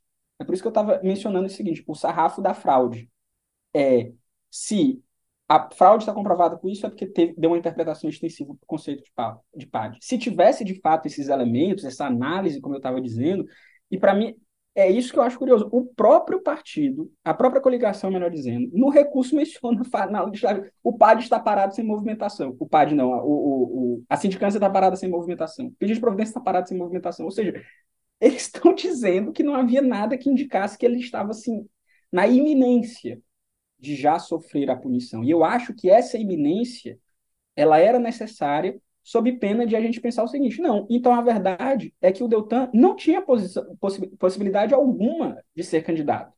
Porque ele estava, se ele se exonerasse faltando 11 meses, e se ele se exonerasse faltando 6 meses, ia dar no mesmo. Afinal de contas, os processos seriam, seriam arquivados, né? Então, é, é, é por isso que eu acho que é muito complicado, inclusive, a saída da, da, a saída da fraude. Ela faz sentido, como eu estava dizendo, ela faz sentido teórico, talvez, faz sentido jurídico no sentido existe a possibilidade jurídica de fraude à lei em ação de impugnação de registro de candidatura alegando-se inelegibilidade? Existe. Eu só não acho que é o caso. Não porque não houve a fraude. É, isso, isso é, é, são as ressalvas que hoje em dia a gente tem que ficar botando o tempo todo, né? Eu não estou dizendo, quando eu digo, ah, é um erro, aí a pessoa, não, mas sete ministros, mas não sei o que lá, então, gente, mas assim, a minha posição é que é um erro a posição de outras pessoas, e eu entendo. Afinal de contas, se fosse um negócio óbvio e evidente, eu tenho certeza que os ministros não teriam decidido uma coisa que é óbvia e evidente. Eles decidiram porque alguma coisa, alguma possibilidade jurídica de entendimento diverso tem. Eu discordo dessa, dessa, dessa interpretação. Mas eu não estou querendo dizer que o Deltan não praticou fraude. Estou querendo dizer que, ó, se eu esquecer o contexto, vou olhar o processo, que está no processo, para mim não tem. Esse é meu. Não tem prova, né? Uhum. É, até isso dos, dos sete ministros, acho que é interessante, né? Tudo bem, por um lado, se olha e diz, poxa, mas até o Cássio Nunes, né, não divergiu e tudo mais. O que eu acho até, um, em certa medida, emblemático. Ah, mas como assim? Foi 7, foi 7 ou foi 8 a 0, né? Foi 7 a 0. Foi unânime. Vocês acham que os ministros do TSE não sabem direito? Vocês estão todos errados e vocês que estão certos? Eu sempre lembro que a decisão para manter o Lula preso também pela segunda turma do STF foi unânime. É, exatamente. Assim, decisões unânimes, elas às vezes significam uma certa preguiça da divergência e às vezes significam um receio do ônus da divergência. Isso, eu acho que Duas é- coisas essa, podem ser é- verdade. essa segunda opção, eu até estava vendo algumas pessoas comentando assim, não, a gente tem que ler os demais votos. Eu, gente, mas não tem, não vai ter demais votos. Exato, exato. Você sabe que até para mim foi engraçado, porque é, veja como é que a gente é, né? Eu estava assistindo o julgamento ao vivo desde que ele iniciou. E aí é, houve um momento no meio em que eu, eu voltei um pouco a, a- a- no YouTube, eu voltei um pouco o cursor ali para ouvir novamente uma parte que tinha me, me escapado, eu queria ter certeza do que eu tinha ouvido. E o, quando eu fiz isso, o ministro havia dito é como voto. É como voto, eu voltei para tentar recuperar algo que tinha anteriormente. E aí, a hora que eu escutei, confirmei a informação, eu coloquei para ouvir ao vivo. E quando eu coloquei para ouvir ao vivo, já dizia outro processo em pauta. Eu, peraí, será que pediram vistas?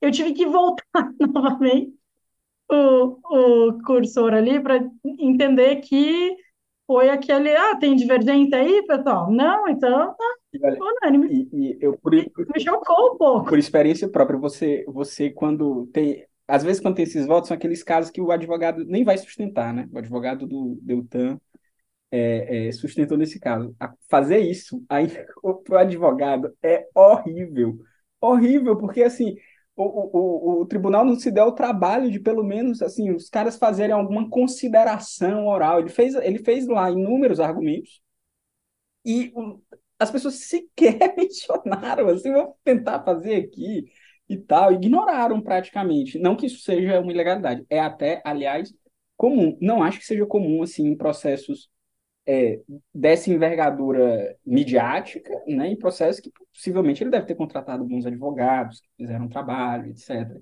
Você- o tribunal às vezes tem essas coisas, né? Ele conhece, vê- sabe que o advogado tem algum ponto, mesmo quando ele vai votar, o tribunal vai colher os votos para e, e mostrando por que que aquele argumento que ele fez da tribuna está errado, né? Às vezes, às vezes tem isso.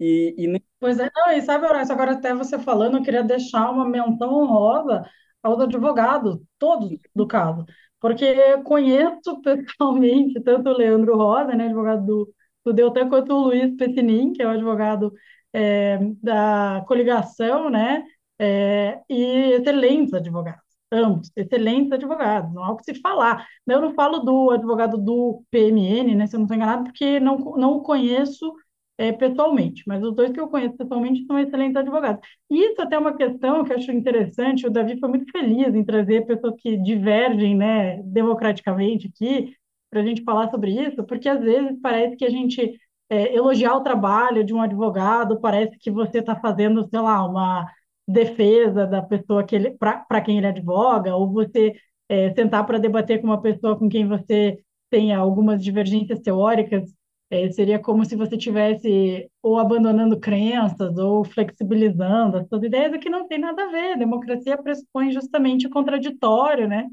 Sempre falo isso para os meus alunos, que se a gente tem consenso, já não estamos na democracia. é. né? E, e é, é por isso que eu, é, eu até estava eu tava pensando so- sobre isso, assim, quando, quando apareceram os, os argumentos, principalmente analisando esse ponto de fraude, eu disse, poxa, eu acho essa discussão sadia e saudável. A gente discutir isso, sobretudo porque é, a posição que eu acho que às vezes a gente, principalmente esse tempo que a gente vive, a gente fica com receio de fazer o trabalho que a gente estudou para fazer. A gente estudou justamente para analisar, a- inclusive, esses pontos, as decisões com as quais às vezes a gente concorda com o resultado, mas discorda do caminho que foi feito para chegar até a ela. Embora é, é, é, as pessoas às vezes entendam que esse trabalho é você passar pano, né, que é o termo, eu acho que essa discussão Ah, Horácio, já tinha um cara ali no Twitter dizendo que abriu a, abriu a mensagem para contestar o Horácio, dizendo primeiro que a gente estava emitindo o fato que existiam Uhum. pares é, suspensos e depois o, o, o Horácio responde, o cara já diz assim, ó, oh, eu entendo, tu aqui tu nutre afeição pela Lava Jato. Aí teve um cara que me mandou, me mandou uma direct no, no Twitter para pedir desculpa por ter me xingado. Ainda bem que eu não li o xingamento dele, mas ele disse, olha, depois eu parei para pensar, eu queria pedir desculpa por ter, por ter lhe xingado, que é, ah, mas eu, assim, o Twitter é um ambiente extremamente tóxico, mas assim, eu tenho pena de quem não tem uma conta no Twitter, é muito divertido, é. tá? Não, o Twitter é uma coisa absurda, né? É o ambiente que a gente ama odiar e odeia amar, né? Mas eu passei por uma também hoje, Horácio, que o sujeito compartilhou só um finalzinho ali do meu fio, em que eu falei algo como é, foi a primeira vez que o TSE julgou isso, então não dá para saber ainda se é jogo duro constitucional, se é uma questão talvez de lawfare. Uhum. Talvez a gente vai ter que. Eu até acho que lawfare não cabe aqui, talvez caberia jogo duro, mas vamos ter que observar através do tempo se isso vai ter outras repercussões, se a gente vai ter quarentena ou não, vai ser só esse caso. Né? Se a gente tiver, não tiver quarentena, possivelmente outros casos virão no futuro e a gente se depare com outros julgamentos. E aí eu falei isso talvez no futuro a gente entenda que foi só razão política, mas foi a primeira vez que o TSE julgou isso. Aí o cara compartilhou dizendo: ah, piada pronta, primeira vez que condenaram por isso. Eu falei: porque não chegou o caso. Veja, daí não tem o que eu possa te dizer. Ca... Outros casos não chegaram. Então, veja, é, as pessoas estão prontas até para condenar um argumento que às vezes você está ali. Para mim, fazer... era tão lógico na minha cabeça, assim, olha, foi a primeira vez que chegou algo desse nível a julgamento do TSE, até que não tínhamos. Talvez a forma como eu escrevi ficou parecendo, ah, o TSE nunca condenou por isso, então vejam só, né? Perseguição e tudo mais. E aí o cara ainda dizia que a piada já vem pronta e embaixo dizia, mas que dano deu tanto. Eu falei, então, não estou te entendendo. Tipo assim, você está confuso, rapaz? É.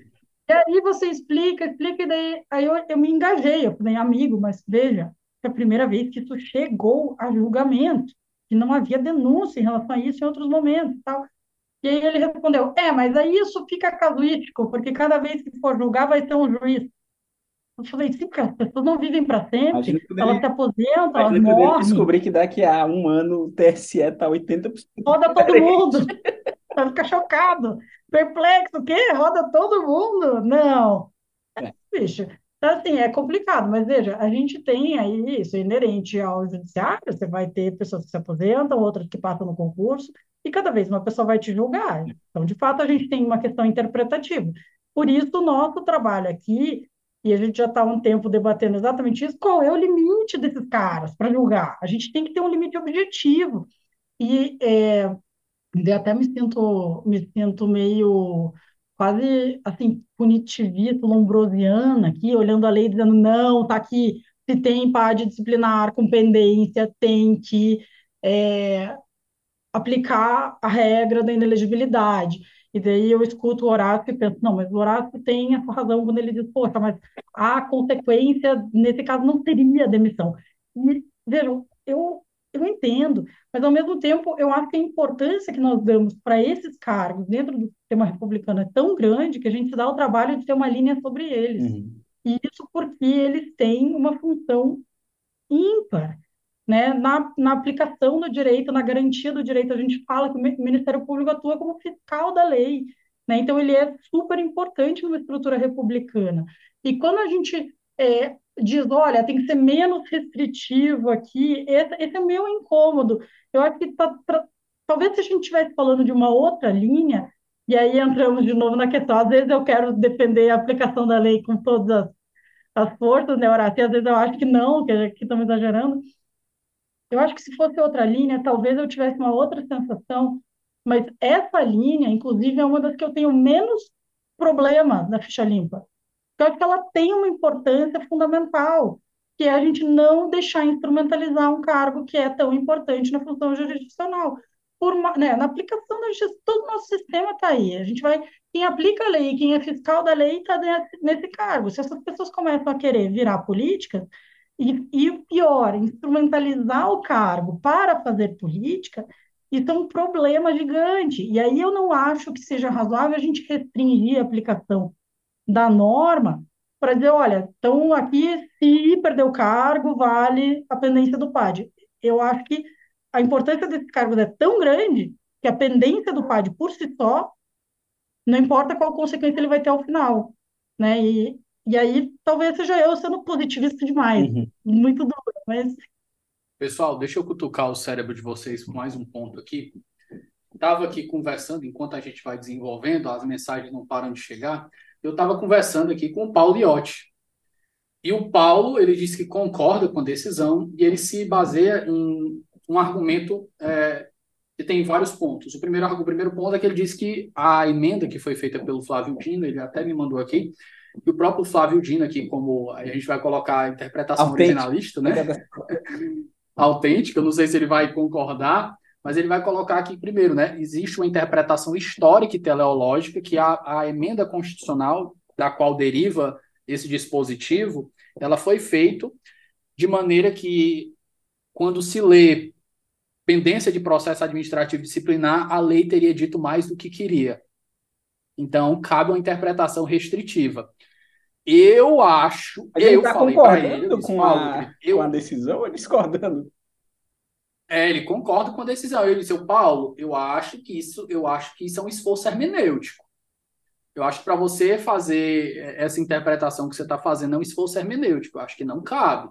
Então, eu faço um link aqui, eu quero perguntar para vocês.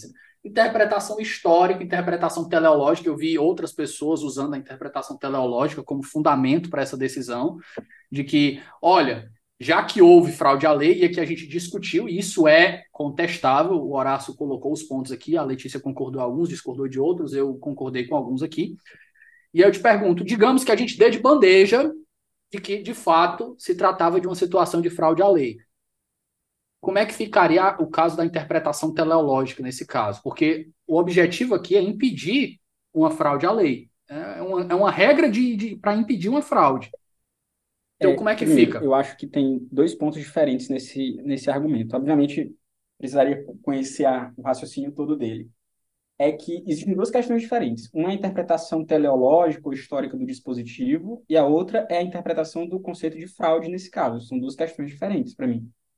É, como eu estava dizendo, eu não discordo da possibilidade de haver fraude. É, eu acho que talvez esse seja o ponto que eu preciso enfatizar para não me, me fazer mal compreender.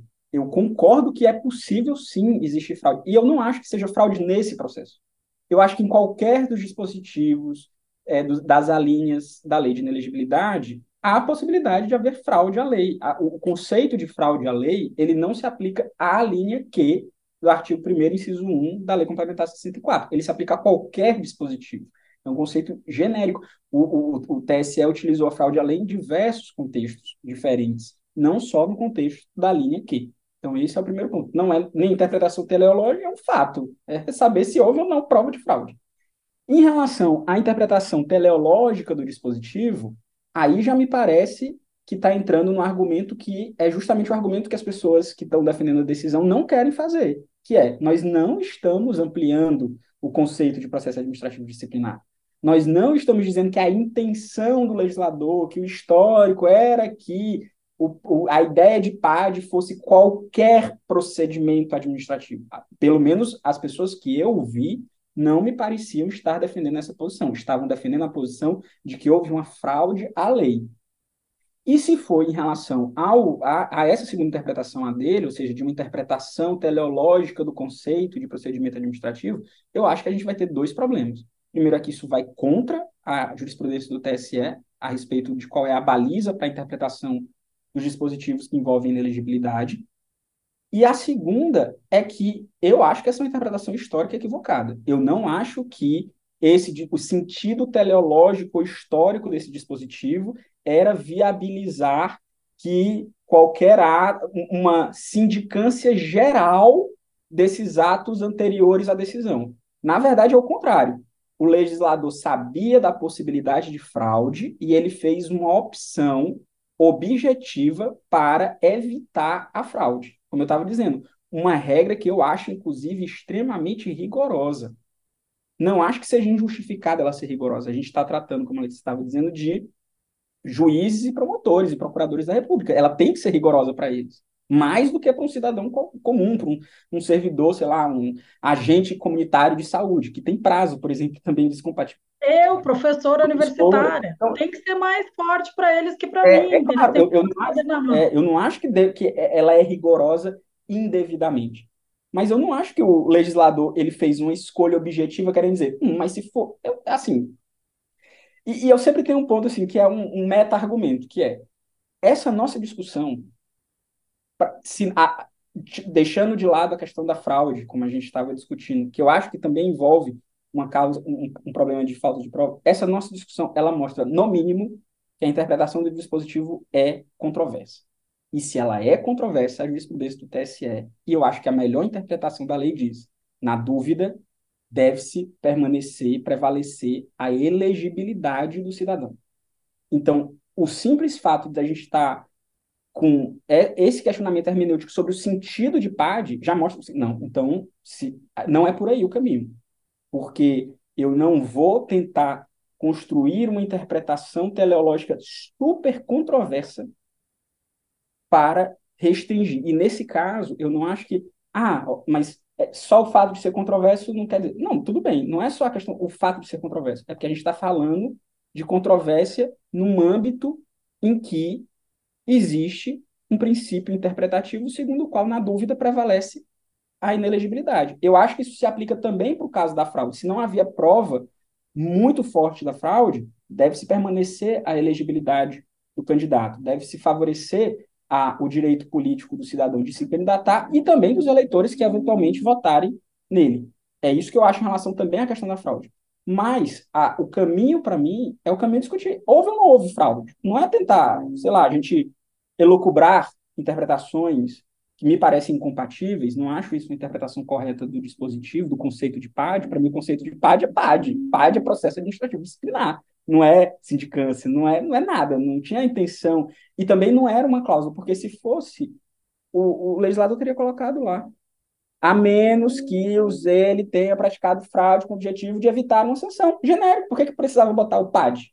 Botava assim, se ele praticou um ato para evitar a, aplicação da sanção e tal, dava essa cláusula, botava, não botou. Então eu acho essa interpretação histórica, teleológica, ruim. E eu também acho, é por isso que as interpretações autênticas é, e isso é um debate de teoria do direito, elas sempre são ruins. Porque, primeiro, às vezes o legislador nem ele sabe o que ele fez, como eu acho que era o caso. Eles, tinham, eles sabiam que eles queriam resolver, mas o texto que eles colocaram foi esse. Em segundo lugar, o legislador, o intérprete autêntico da lei, ele é sempre um agente político, porque são os agentes políticos que criam a lei. Então é natural que eu vou olhar para trás e eu vou dizer que a interpretação autêntica da lei é a que vai favorecer a posição que eu estou dizendo. Eu não considero esses, esses argumentos. Eu acho que argumentos históricos, essas coisas são relevantes para a gente construir uma posição, mas eu acho que esses argumentos históricos eles não favorecem essa posição de, dessa desse sentido ampliado do conceito de PAD. Por isso que eu acho que a é, nesse sentido a escolha que o ministro fez sobre como é que ele o que é que ele ia enfrentar, que foi o ponto da fraude e não do, do PAD, ele fez a escolha correta. Eu acho que ele desenvolveu de maneira equivocada no processo. Mas a escolha é por isso. Ele tem que dizer que tem fraude, não é dizer que o conceito se aplica. Letícia, suas, seus dois centavos sobre a questão da, da interpretação teleológica. É, não, eu gostei muito do que o Horácio pontuou. Eu acho que a minha única divergência é que eu acredito que o PAD encerra quando você consegue aplicar a sanção à pessoa. Porque não adianta ter um procedimento, um processo que vai até o final que culmina num resultado, mas que esse resultado não tem nenhuma consequência. Né? Aquela coisa, a gente precisa, vamos pensar, se a gente estivesse falando de um processo judicial, da prestação jurisdicional, ela tem que chegar na pessoa, para o que quer que seja, seja porque eu estou tentando acessar um direito, seja porque eu cometi alguma ilicitude aí que demanda né, uma ação judicial contra mim. Então, é, eu acho que para nós a divergência que nós temos em relação a, ao o que é PAD, no sentido do que eu coloquei ali em relação à suspensão dos PAD contra o Deltan, está mais isso, de que eu entendo que ao aplicar a sanção a ele, definitivamente, a gente teria a conclusão do PAD. Ao não aplicar a sanção, a gente ainda está num momento indefinido, em que se poderia até mesmo, talvez, anular essa sanção a qual ele estava su submetido ali e tal, né? Mas, enfim, eu concordo muito que a gente não pode daí estender é, o conceito, porque, vejam, se estivesse falando procedimento administrativo na lei, seria outra coisa, mas a lei fala em processo administrativo disciplinar. Ela é bem evidente o que, que ela está tratando. A gente alargar essa interpretação, assim como eu estou relutante em alargar a interpretação para dizer que não cabe uh, entender que esse PAD só seria se ele viesse a culminar em potencial demissão ou aposentadoria compulsória, é, também não entendo que a gente possa alargar para que PAD signifique procedimento qualquer, sindicância, né? É, é, já me esqueci quais outros termos apareceram ontem no voto, se vocês quiserem me ajudar aqui por Reclamação falha disciplinar e pedido de providência, são os... Providências, obrigada, era esse termo que tinha fugido aqui. Não dá para alargar. Então, esse é um primeiro ponto. Primeiro que, quando a gente está falando de regra, e isso é uma coisa que talvez pelo fato de eu ter dado aula de teoria do direito por pouco mais de um ano, é uma coisa que pesa muito. A gente fica meio chato com essas coisas de, é, de, de que tipo de aplicação a gente pode fazer com diferentes tipos de norma jurídica, né?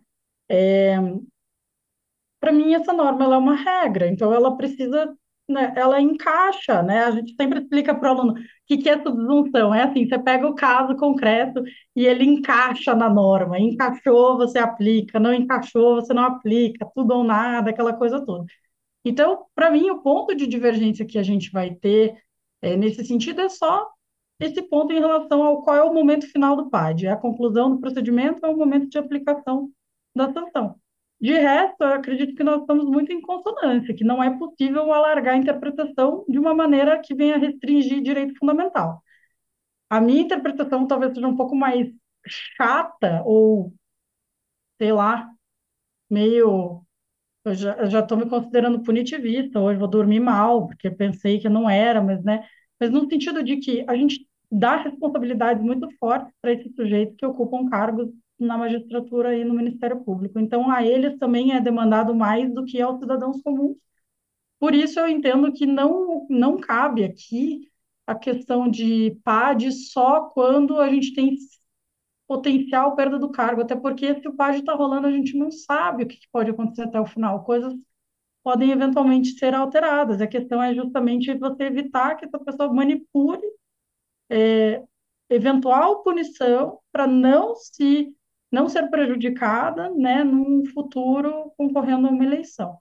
É, mas, enfim, de todo modo, eu acho que a gente tem um problema até mais grave em relação a métodos de interpretação de normas no Brasil, que é a gente tem um self-service interpretativo. Então, quando me interessa, eu vou aplicar algo mais positivista. Quando me interessa, eu vou ser mais histórico. Veja, é, isso é uma prática dos nossos tribunais. Cada caso eles têm um método de interpretação e a gente tem um problema porque a gente nunca sabe o que, o, o que nos aguarda no futuro. Né? O dia de amanhã é sempre uma, uma, uma incerteza. A gente quer acreditar que essas pessoas vão fazer uma leitura constitucional, uma leitura legal, mas em alguns momentos eles vão interpretar que, olha, o objetivo do legislador não era esse. Vejam, a gente está aqui falando, quem inseriu esse, esse dispositivo na lei, né, por meio de uma emenda, uma proposta de emenda à lei, e aí é, isso depois foi votado, então foram todos os nossos legisladores que apreciaram isso, mas de toda forma, quem fez essa, essa proposta foi o Flávio Dino, nem se a gente ligar para ele hoje, falar, ô Dino, qual era a tua intenção aí com esse dispositivo, a gente vai saber qual era a intenção, até porque a gente vai saber a intenção de quem propôs. Mas a gente teve um tanto de gente que votou nisso para ser aprovado. E não tem como a gente saber a intenção do legislador. A gente trata o legislador como um ente metafísico, né? Como se existisse um grande legislador. E aí, ó, desirei aí, Davi, por que não há legisladora? Óbvio que porque a gente tem um monte de homem branco, heterossexual, de classe alta, né, membros das grandes oligarquias brasileiras, donos de terra, de empresa, né, que são os, os, os nossos referenciais de quem é legislador no Brasil. Então a gente já pensa no, no metafísico, já é homem também. Né? Não tem jeito. Pessoal, caminhando para o final da nossa gravação aqui, acho que a gente passou de duas horas. Desculpa. Acho que não, não, todo mundo falou o que tinha que falar aqui. Eu acho que a conversa ficou bem dinâmica, foi um bate e volta, todo mundo interrompeu todo mundo, deu para a gente ventilar. Eu acho que ficou bem uma conversa de bar. Eu vou lutar para ter, eu vou, eu vou lutar aqui, todo mundo só bebendo água ou café, né? Mas eu vou lutar é para fazer um sumário disso aqui, né? Porque a gente vai e volta e volta e vai, então vai ser difícil. Mas enfim, pessoal, deixa eu puxar um bloco de considerações finais aqui e eu quero deixar vocês à vontade para tratar de algum, é, algum tema, algum ponto que a gente não tenha passado aqui. Então, deixa eu puxar, a Letícia acabou de falar, deixa eu puxar para o Horácio, a Letícia já fecha e a gente pode é, encerrar. Davi, primeiro agradecer o convite, você sabe que sempre pode contar comigo, agradecer a, a Letícia, que eu acho que ter discussão civilizada hoje em dia está muito difícil, eu fico muito feliz quando a gente pode ter isso. E assim, é, eu, a, gente, a gente tem argumentos é, é, diferentes, mas eu acho que a gente concorda num, papel, que é qual, qual é, eu acho que para finalizar, inclusive no contexto do podcast, isso é importante. Qual é o papel, afinal de contas, da, do jurista, né? Do, dos teóricos do direito, dos acadêmicos, dos professores, dos advogados. Advogado é defender os seus clientes, mas dos juristas em geral, né? É, eu acho que o nosso papel é justamente isso. Assim, eu tenho certeza que, inclusive para quem defende a, o indeferimento do registro, né, o acórdão do, do TSE, você vai uma discussão crítica mostra que a decisão, a fundamentação pode melhorar. E é isso que a gente tem que esperar dos nossos juízes, que as decisões elas não podem ser como a gente teve recentemente, assim, aquela decisão que parece o não que seja o caso, né? A decisão do ministro Benedito ela está fundamentada a despeito de eu discordar da fundamentação, mas decisões em que o ministro está se resumindo a, sabe, dizendo, batendo na mesa e tal, não é isso que a gente espera da jurisdição dos nossos tribunais superiores, do TSE, do Supremo Tribunal Federal. Então, o, o, trabalho de crítica, de dizer que uma decisão é errada, eu acho que é o papel que a gente tem que fazer, é analisar criticamente as decisões, apresentar os nossos argumentos e discutir esses argumentos de modo civilizado. Eu acho que dizer que isso é um golpe de, não sei, do judiciário, ditador do judiciário, isso é um equívoco absoluto. Mas também fechar os olhos, às vezes, para erros que, mesmo se você concorda com o resultado, você está vendo, mas você, às vezes, não quer discutir, eu acho que isso também é uma posição equivocada. A gente não pode ser nem é, absolutamente alarmista do ponto de vista de alimentar certo tipo de golpista, mas também não pode ser complacente com decisões que às vezes a gente acha que são equivocadas. Eu atuo na justiça eleitoral, eu sei e, e defendi muito é, é, nos, nos, últimos anos a importância para mim fundamental do que é a justiça eleitoral no, no país, o trabalho que o Tribunal Superior Eleitoral faz de organização das eleições, eu acho que é, é um trabalho de, de excelência. Não acho que isso vai é uma sinalização de qualquer coisa que seja. Eu acho que foi uma decisão errada. E diante de decisões erradas, o papel das partes é recorrer e o papel dos analistas, dos juristas, dos teóricos é criticar. Então, é, eu, eu mantenho a minha posição em relação à questão do, do, do que eu acho que são os equívocos da decisão. Eu só não quero que, às vezes, seja instrumentalizado para parecer que seja uma questão XYZ de, dessa, desse movimento contrário ao poder judiciário, de tentativa de solapar as bases do nosso sistema democrático. Eu acho que o papel da crítica, inclusive, ele é um papel ainda mais diante de decisões que potencialmente vão transitar em julgado e não vai ter mais recurso. O erro será receberá força de coisa julgada. O papel da crítica é justamente continuar fazendo isso. Eu acho que quando eu menciono os erros é porque eu acho que é, de algum modo, obviamente dentro da minha insignificância no cenário é, jurídico, eu estou contribuindo com o, o, trabalho da justiça eleitoral. É esse o papel. Eu não acho que seja a gente tenha que achar que esse foi um erro único na história do TSE para perseguir Deltan. Eu, como eu mencionei antes, para mim a decisão de impedir a candidatura do Lula, não de indeferir o seu registro, ok, ele, a, a, a lei da ficha limpa talvez aplicasse, mas de impedir que ele fizesse campanha, também foi um erro. E o tribunal, as mesmas pessoas que criticavam o tribunal em 2018, agora são pessoas que às vezes estão elogiando, o que mostra justamente como o papel, às vezes, não é você criticar para ser alarmista e acabou tudo. Gente, está tudo acabado. Às vezes o papel é da crítica para melhorar a prestação jurisdicional, melhorar a única coisa que legitima a decisão judicial, que é a fundamentação. Então, é, como eu estava dizendo, eu mostrei os meus pontos, considero os pontos da Letícia pontos muito relevantes, como eu estava mencionando, especialmente a, a, a questão da, da fraude do PAD, mas eu acho que o nosso ponto e o nosso trabalho, o trabalho que, o, inclusive, o podcast faz, é esse. A gente tem que oferecer, a, a gente tem que sair do estado de a complacência de quem não quer criticar e a complacência também de quem não quer nem analisar, só quer criticar. Eu acho que tem um meio termo aí que é onde a gente tem que ficar. Letícia? Acho que Horácio resumiu muito bem. Eu acho, ainda assim, é, como eu falei, nós somos pessoas que têm suas visões de mundo e isso vai marcar também a nossa atuação profissional. E em alguns momentos a gente precisa gerar alguns afastamentos da nossa visão ideológica para que a gente consiga ser pessoas com um, campo teórico também bem fundamentado.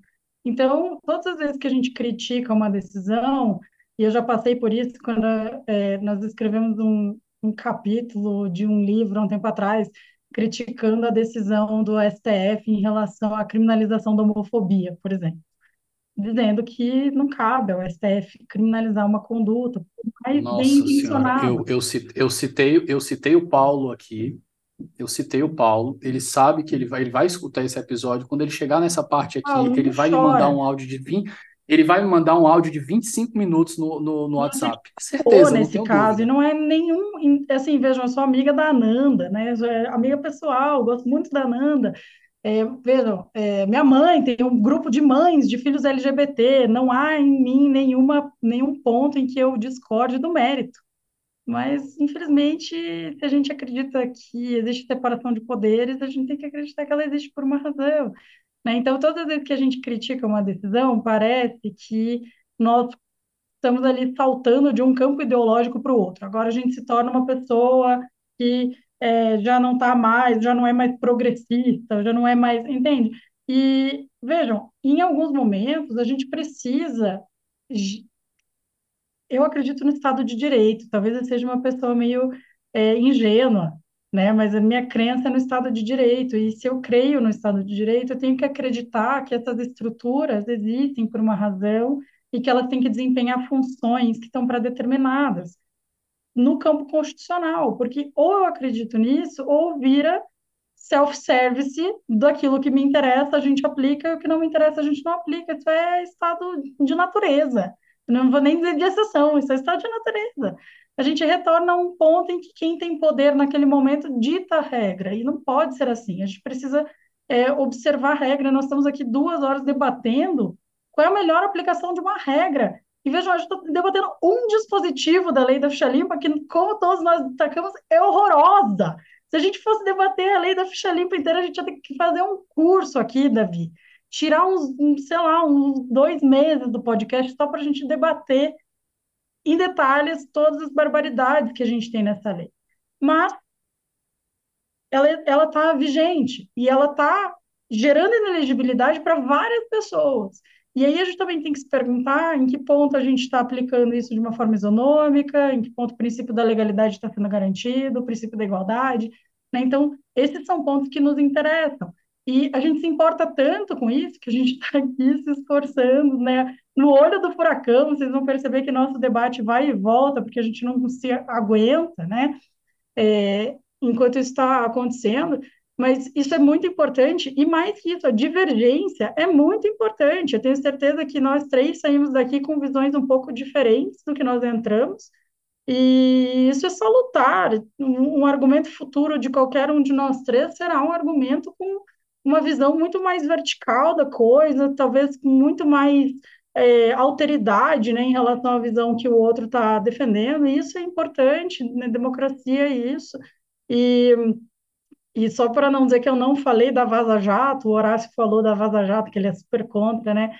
E eu até ontem publiquei no meu Twitter, fazendo um meia-culpa aqui, Horácio, falando sobre o Deltan, eu publiquei um, um artigo da Vaza Jato, que é o artigo em que o Deltan se solidariza com, após o, o suicídio do reitor Luiz Carlos Cancelier, da UFSC, é, por ações que vêm da delegada Érica Marena, que era delegada da Lava Jato, e depois se transfere para Santa Catarina, é, ações de vexatórias, né, humilhantes, que levam ele a esse ato tão, né, tão fatal, tão dramático. E, e muito, assim, eu, eu sempre penso nessa situação com muita solidariedade à família dele, a ele mesmo. Né? Nós construímos carreiras acadêmicas com tanto amor, com tanta dedicação, e você ter isso tirado de você em, em um dia é uma coisa que não consigo nem conceber. E naquela oportunidade, o Deltan se solidarizou com a Érica Mariana, com a delegada. E eu falei, eu tive que compartilhar isso ontem, porque eu falei, cara é um canalha. Ele é um canalha. Mas isso não deve pautar a minha visão de mundo. Assim, por um lado, eu penso, que bom que foi condenado por alguma coisa, que é um canalha, como que teve coragem. Por outro lado, eu estou aqui dizendo, ele não poderia ser condenado pelas diárias. É, eu acredito que o argumento que o ministro usou é um argumento frágil. Há outros argumentos que eu vejo como argumentos mais sólidos. E com isso eu não deixo de dizer que ele é um canalha na minha leitura, porque quem faz quem se solidariza com a delegada e não com a família da pessoa. Né? Então, assim, para mim, uma coisa não afasta a outra. E a gente precisa ter um debate honesto, sincero nesse sentido. E aí, poxa, Davi, não tenho nem palavras para expressar a importância que você está tendo nesse momento, não só hoje, né, porque você vem conduzindo esses debates já há algum tempo, e que legal que a gente tem uma pessoa como você na República trazendo tanta, na República não a de Curitiba, onde estou agora, mas na nossa República Brasileira, trazendo esses temas tão relevantes de uma forma tão aberta e dinâmica e, poxa, super respeitoso. Acho que para quem estava ali lidando com isso tudo como se fosse uma briga de torcida, talvez escutar toda essa nossa conversa seja importante para a pessoa vai chegar aqui, né, e vai ter sangue. É, aí vem uma conversa, uma broderagem aqui na, na mesa de bar virtual. Ainda bem. Coca, entre Coca-Colas e águas. Exato. Aí a pessoa vai chegar aqui, ué. O que, que deu? Não era aqui que era, não era aqui que era para ser a continuação da briga que começou lá no Twitter? Cadê a cusparada? É cadê o a gente precisa entender também que a, todos nós crescemos, né? E que as pessoas podem ter suas razões de convencimento e isso não tira em nada o mérito que elas têm, acadêmico, profissional, teórico, prático, né? Então, isso é importante para a gente crescer no nosso aspecto cívico, que talvez seja o mais importante para a gente ter uma, uma consolidação democrática novamente, né? O, o âmbito de, de espaço cívico nosso, de debate efetivo, de ideias, e não de briga de torcida, é o âmbito mais importante para a gente consolidar para os próximos anos, para trazer de novo aí uma uma experiência ou talvez um hábito democrático né, para o nosso país, que é tão importante para pensar no futuro. Maravilha.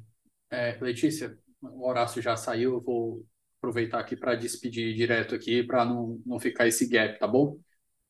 É, Letícia, Horácio, queridos, agradeço demais vocês terem aceito o convite aqui para a gente conversar do nada, mas foi literalmente do nada. A gente estava aqui no meio de uma conversa de Twitter e eu mandei mensagem para vocês e rolou e a gente fez essa mesa aqui. E primeiro foi a Letícia, depois o Horácio chegou e ainda bem que deu certo. Eu espero que os ouvintes gostem. Eu acho que vai ficar uma conversa aí de perto de duas horas e meia. Eu acho que tem muito conteúdo e dá para o pessoal se entreter aí no fim de semana enquanto eles discutem quem é o, qual é o lado que está certo do ponto de vista ideológico. Vamos ver se a gente consegue contribuir com os dois centavos de, de técnica aí nessa discussão. Então, agradeço imensamente aos dois. Vocês sabem que as portas estão abertas. Letícia, você está chegando aqui pela primeira vez. Eu espero que você volte para a gente conversar sobre os seus temas de pesquisa, que até dialogam com os meus, que eu já sei. Eu. E é isso. Nós ficamos por aqui. Um forte abraço e até semana que vem.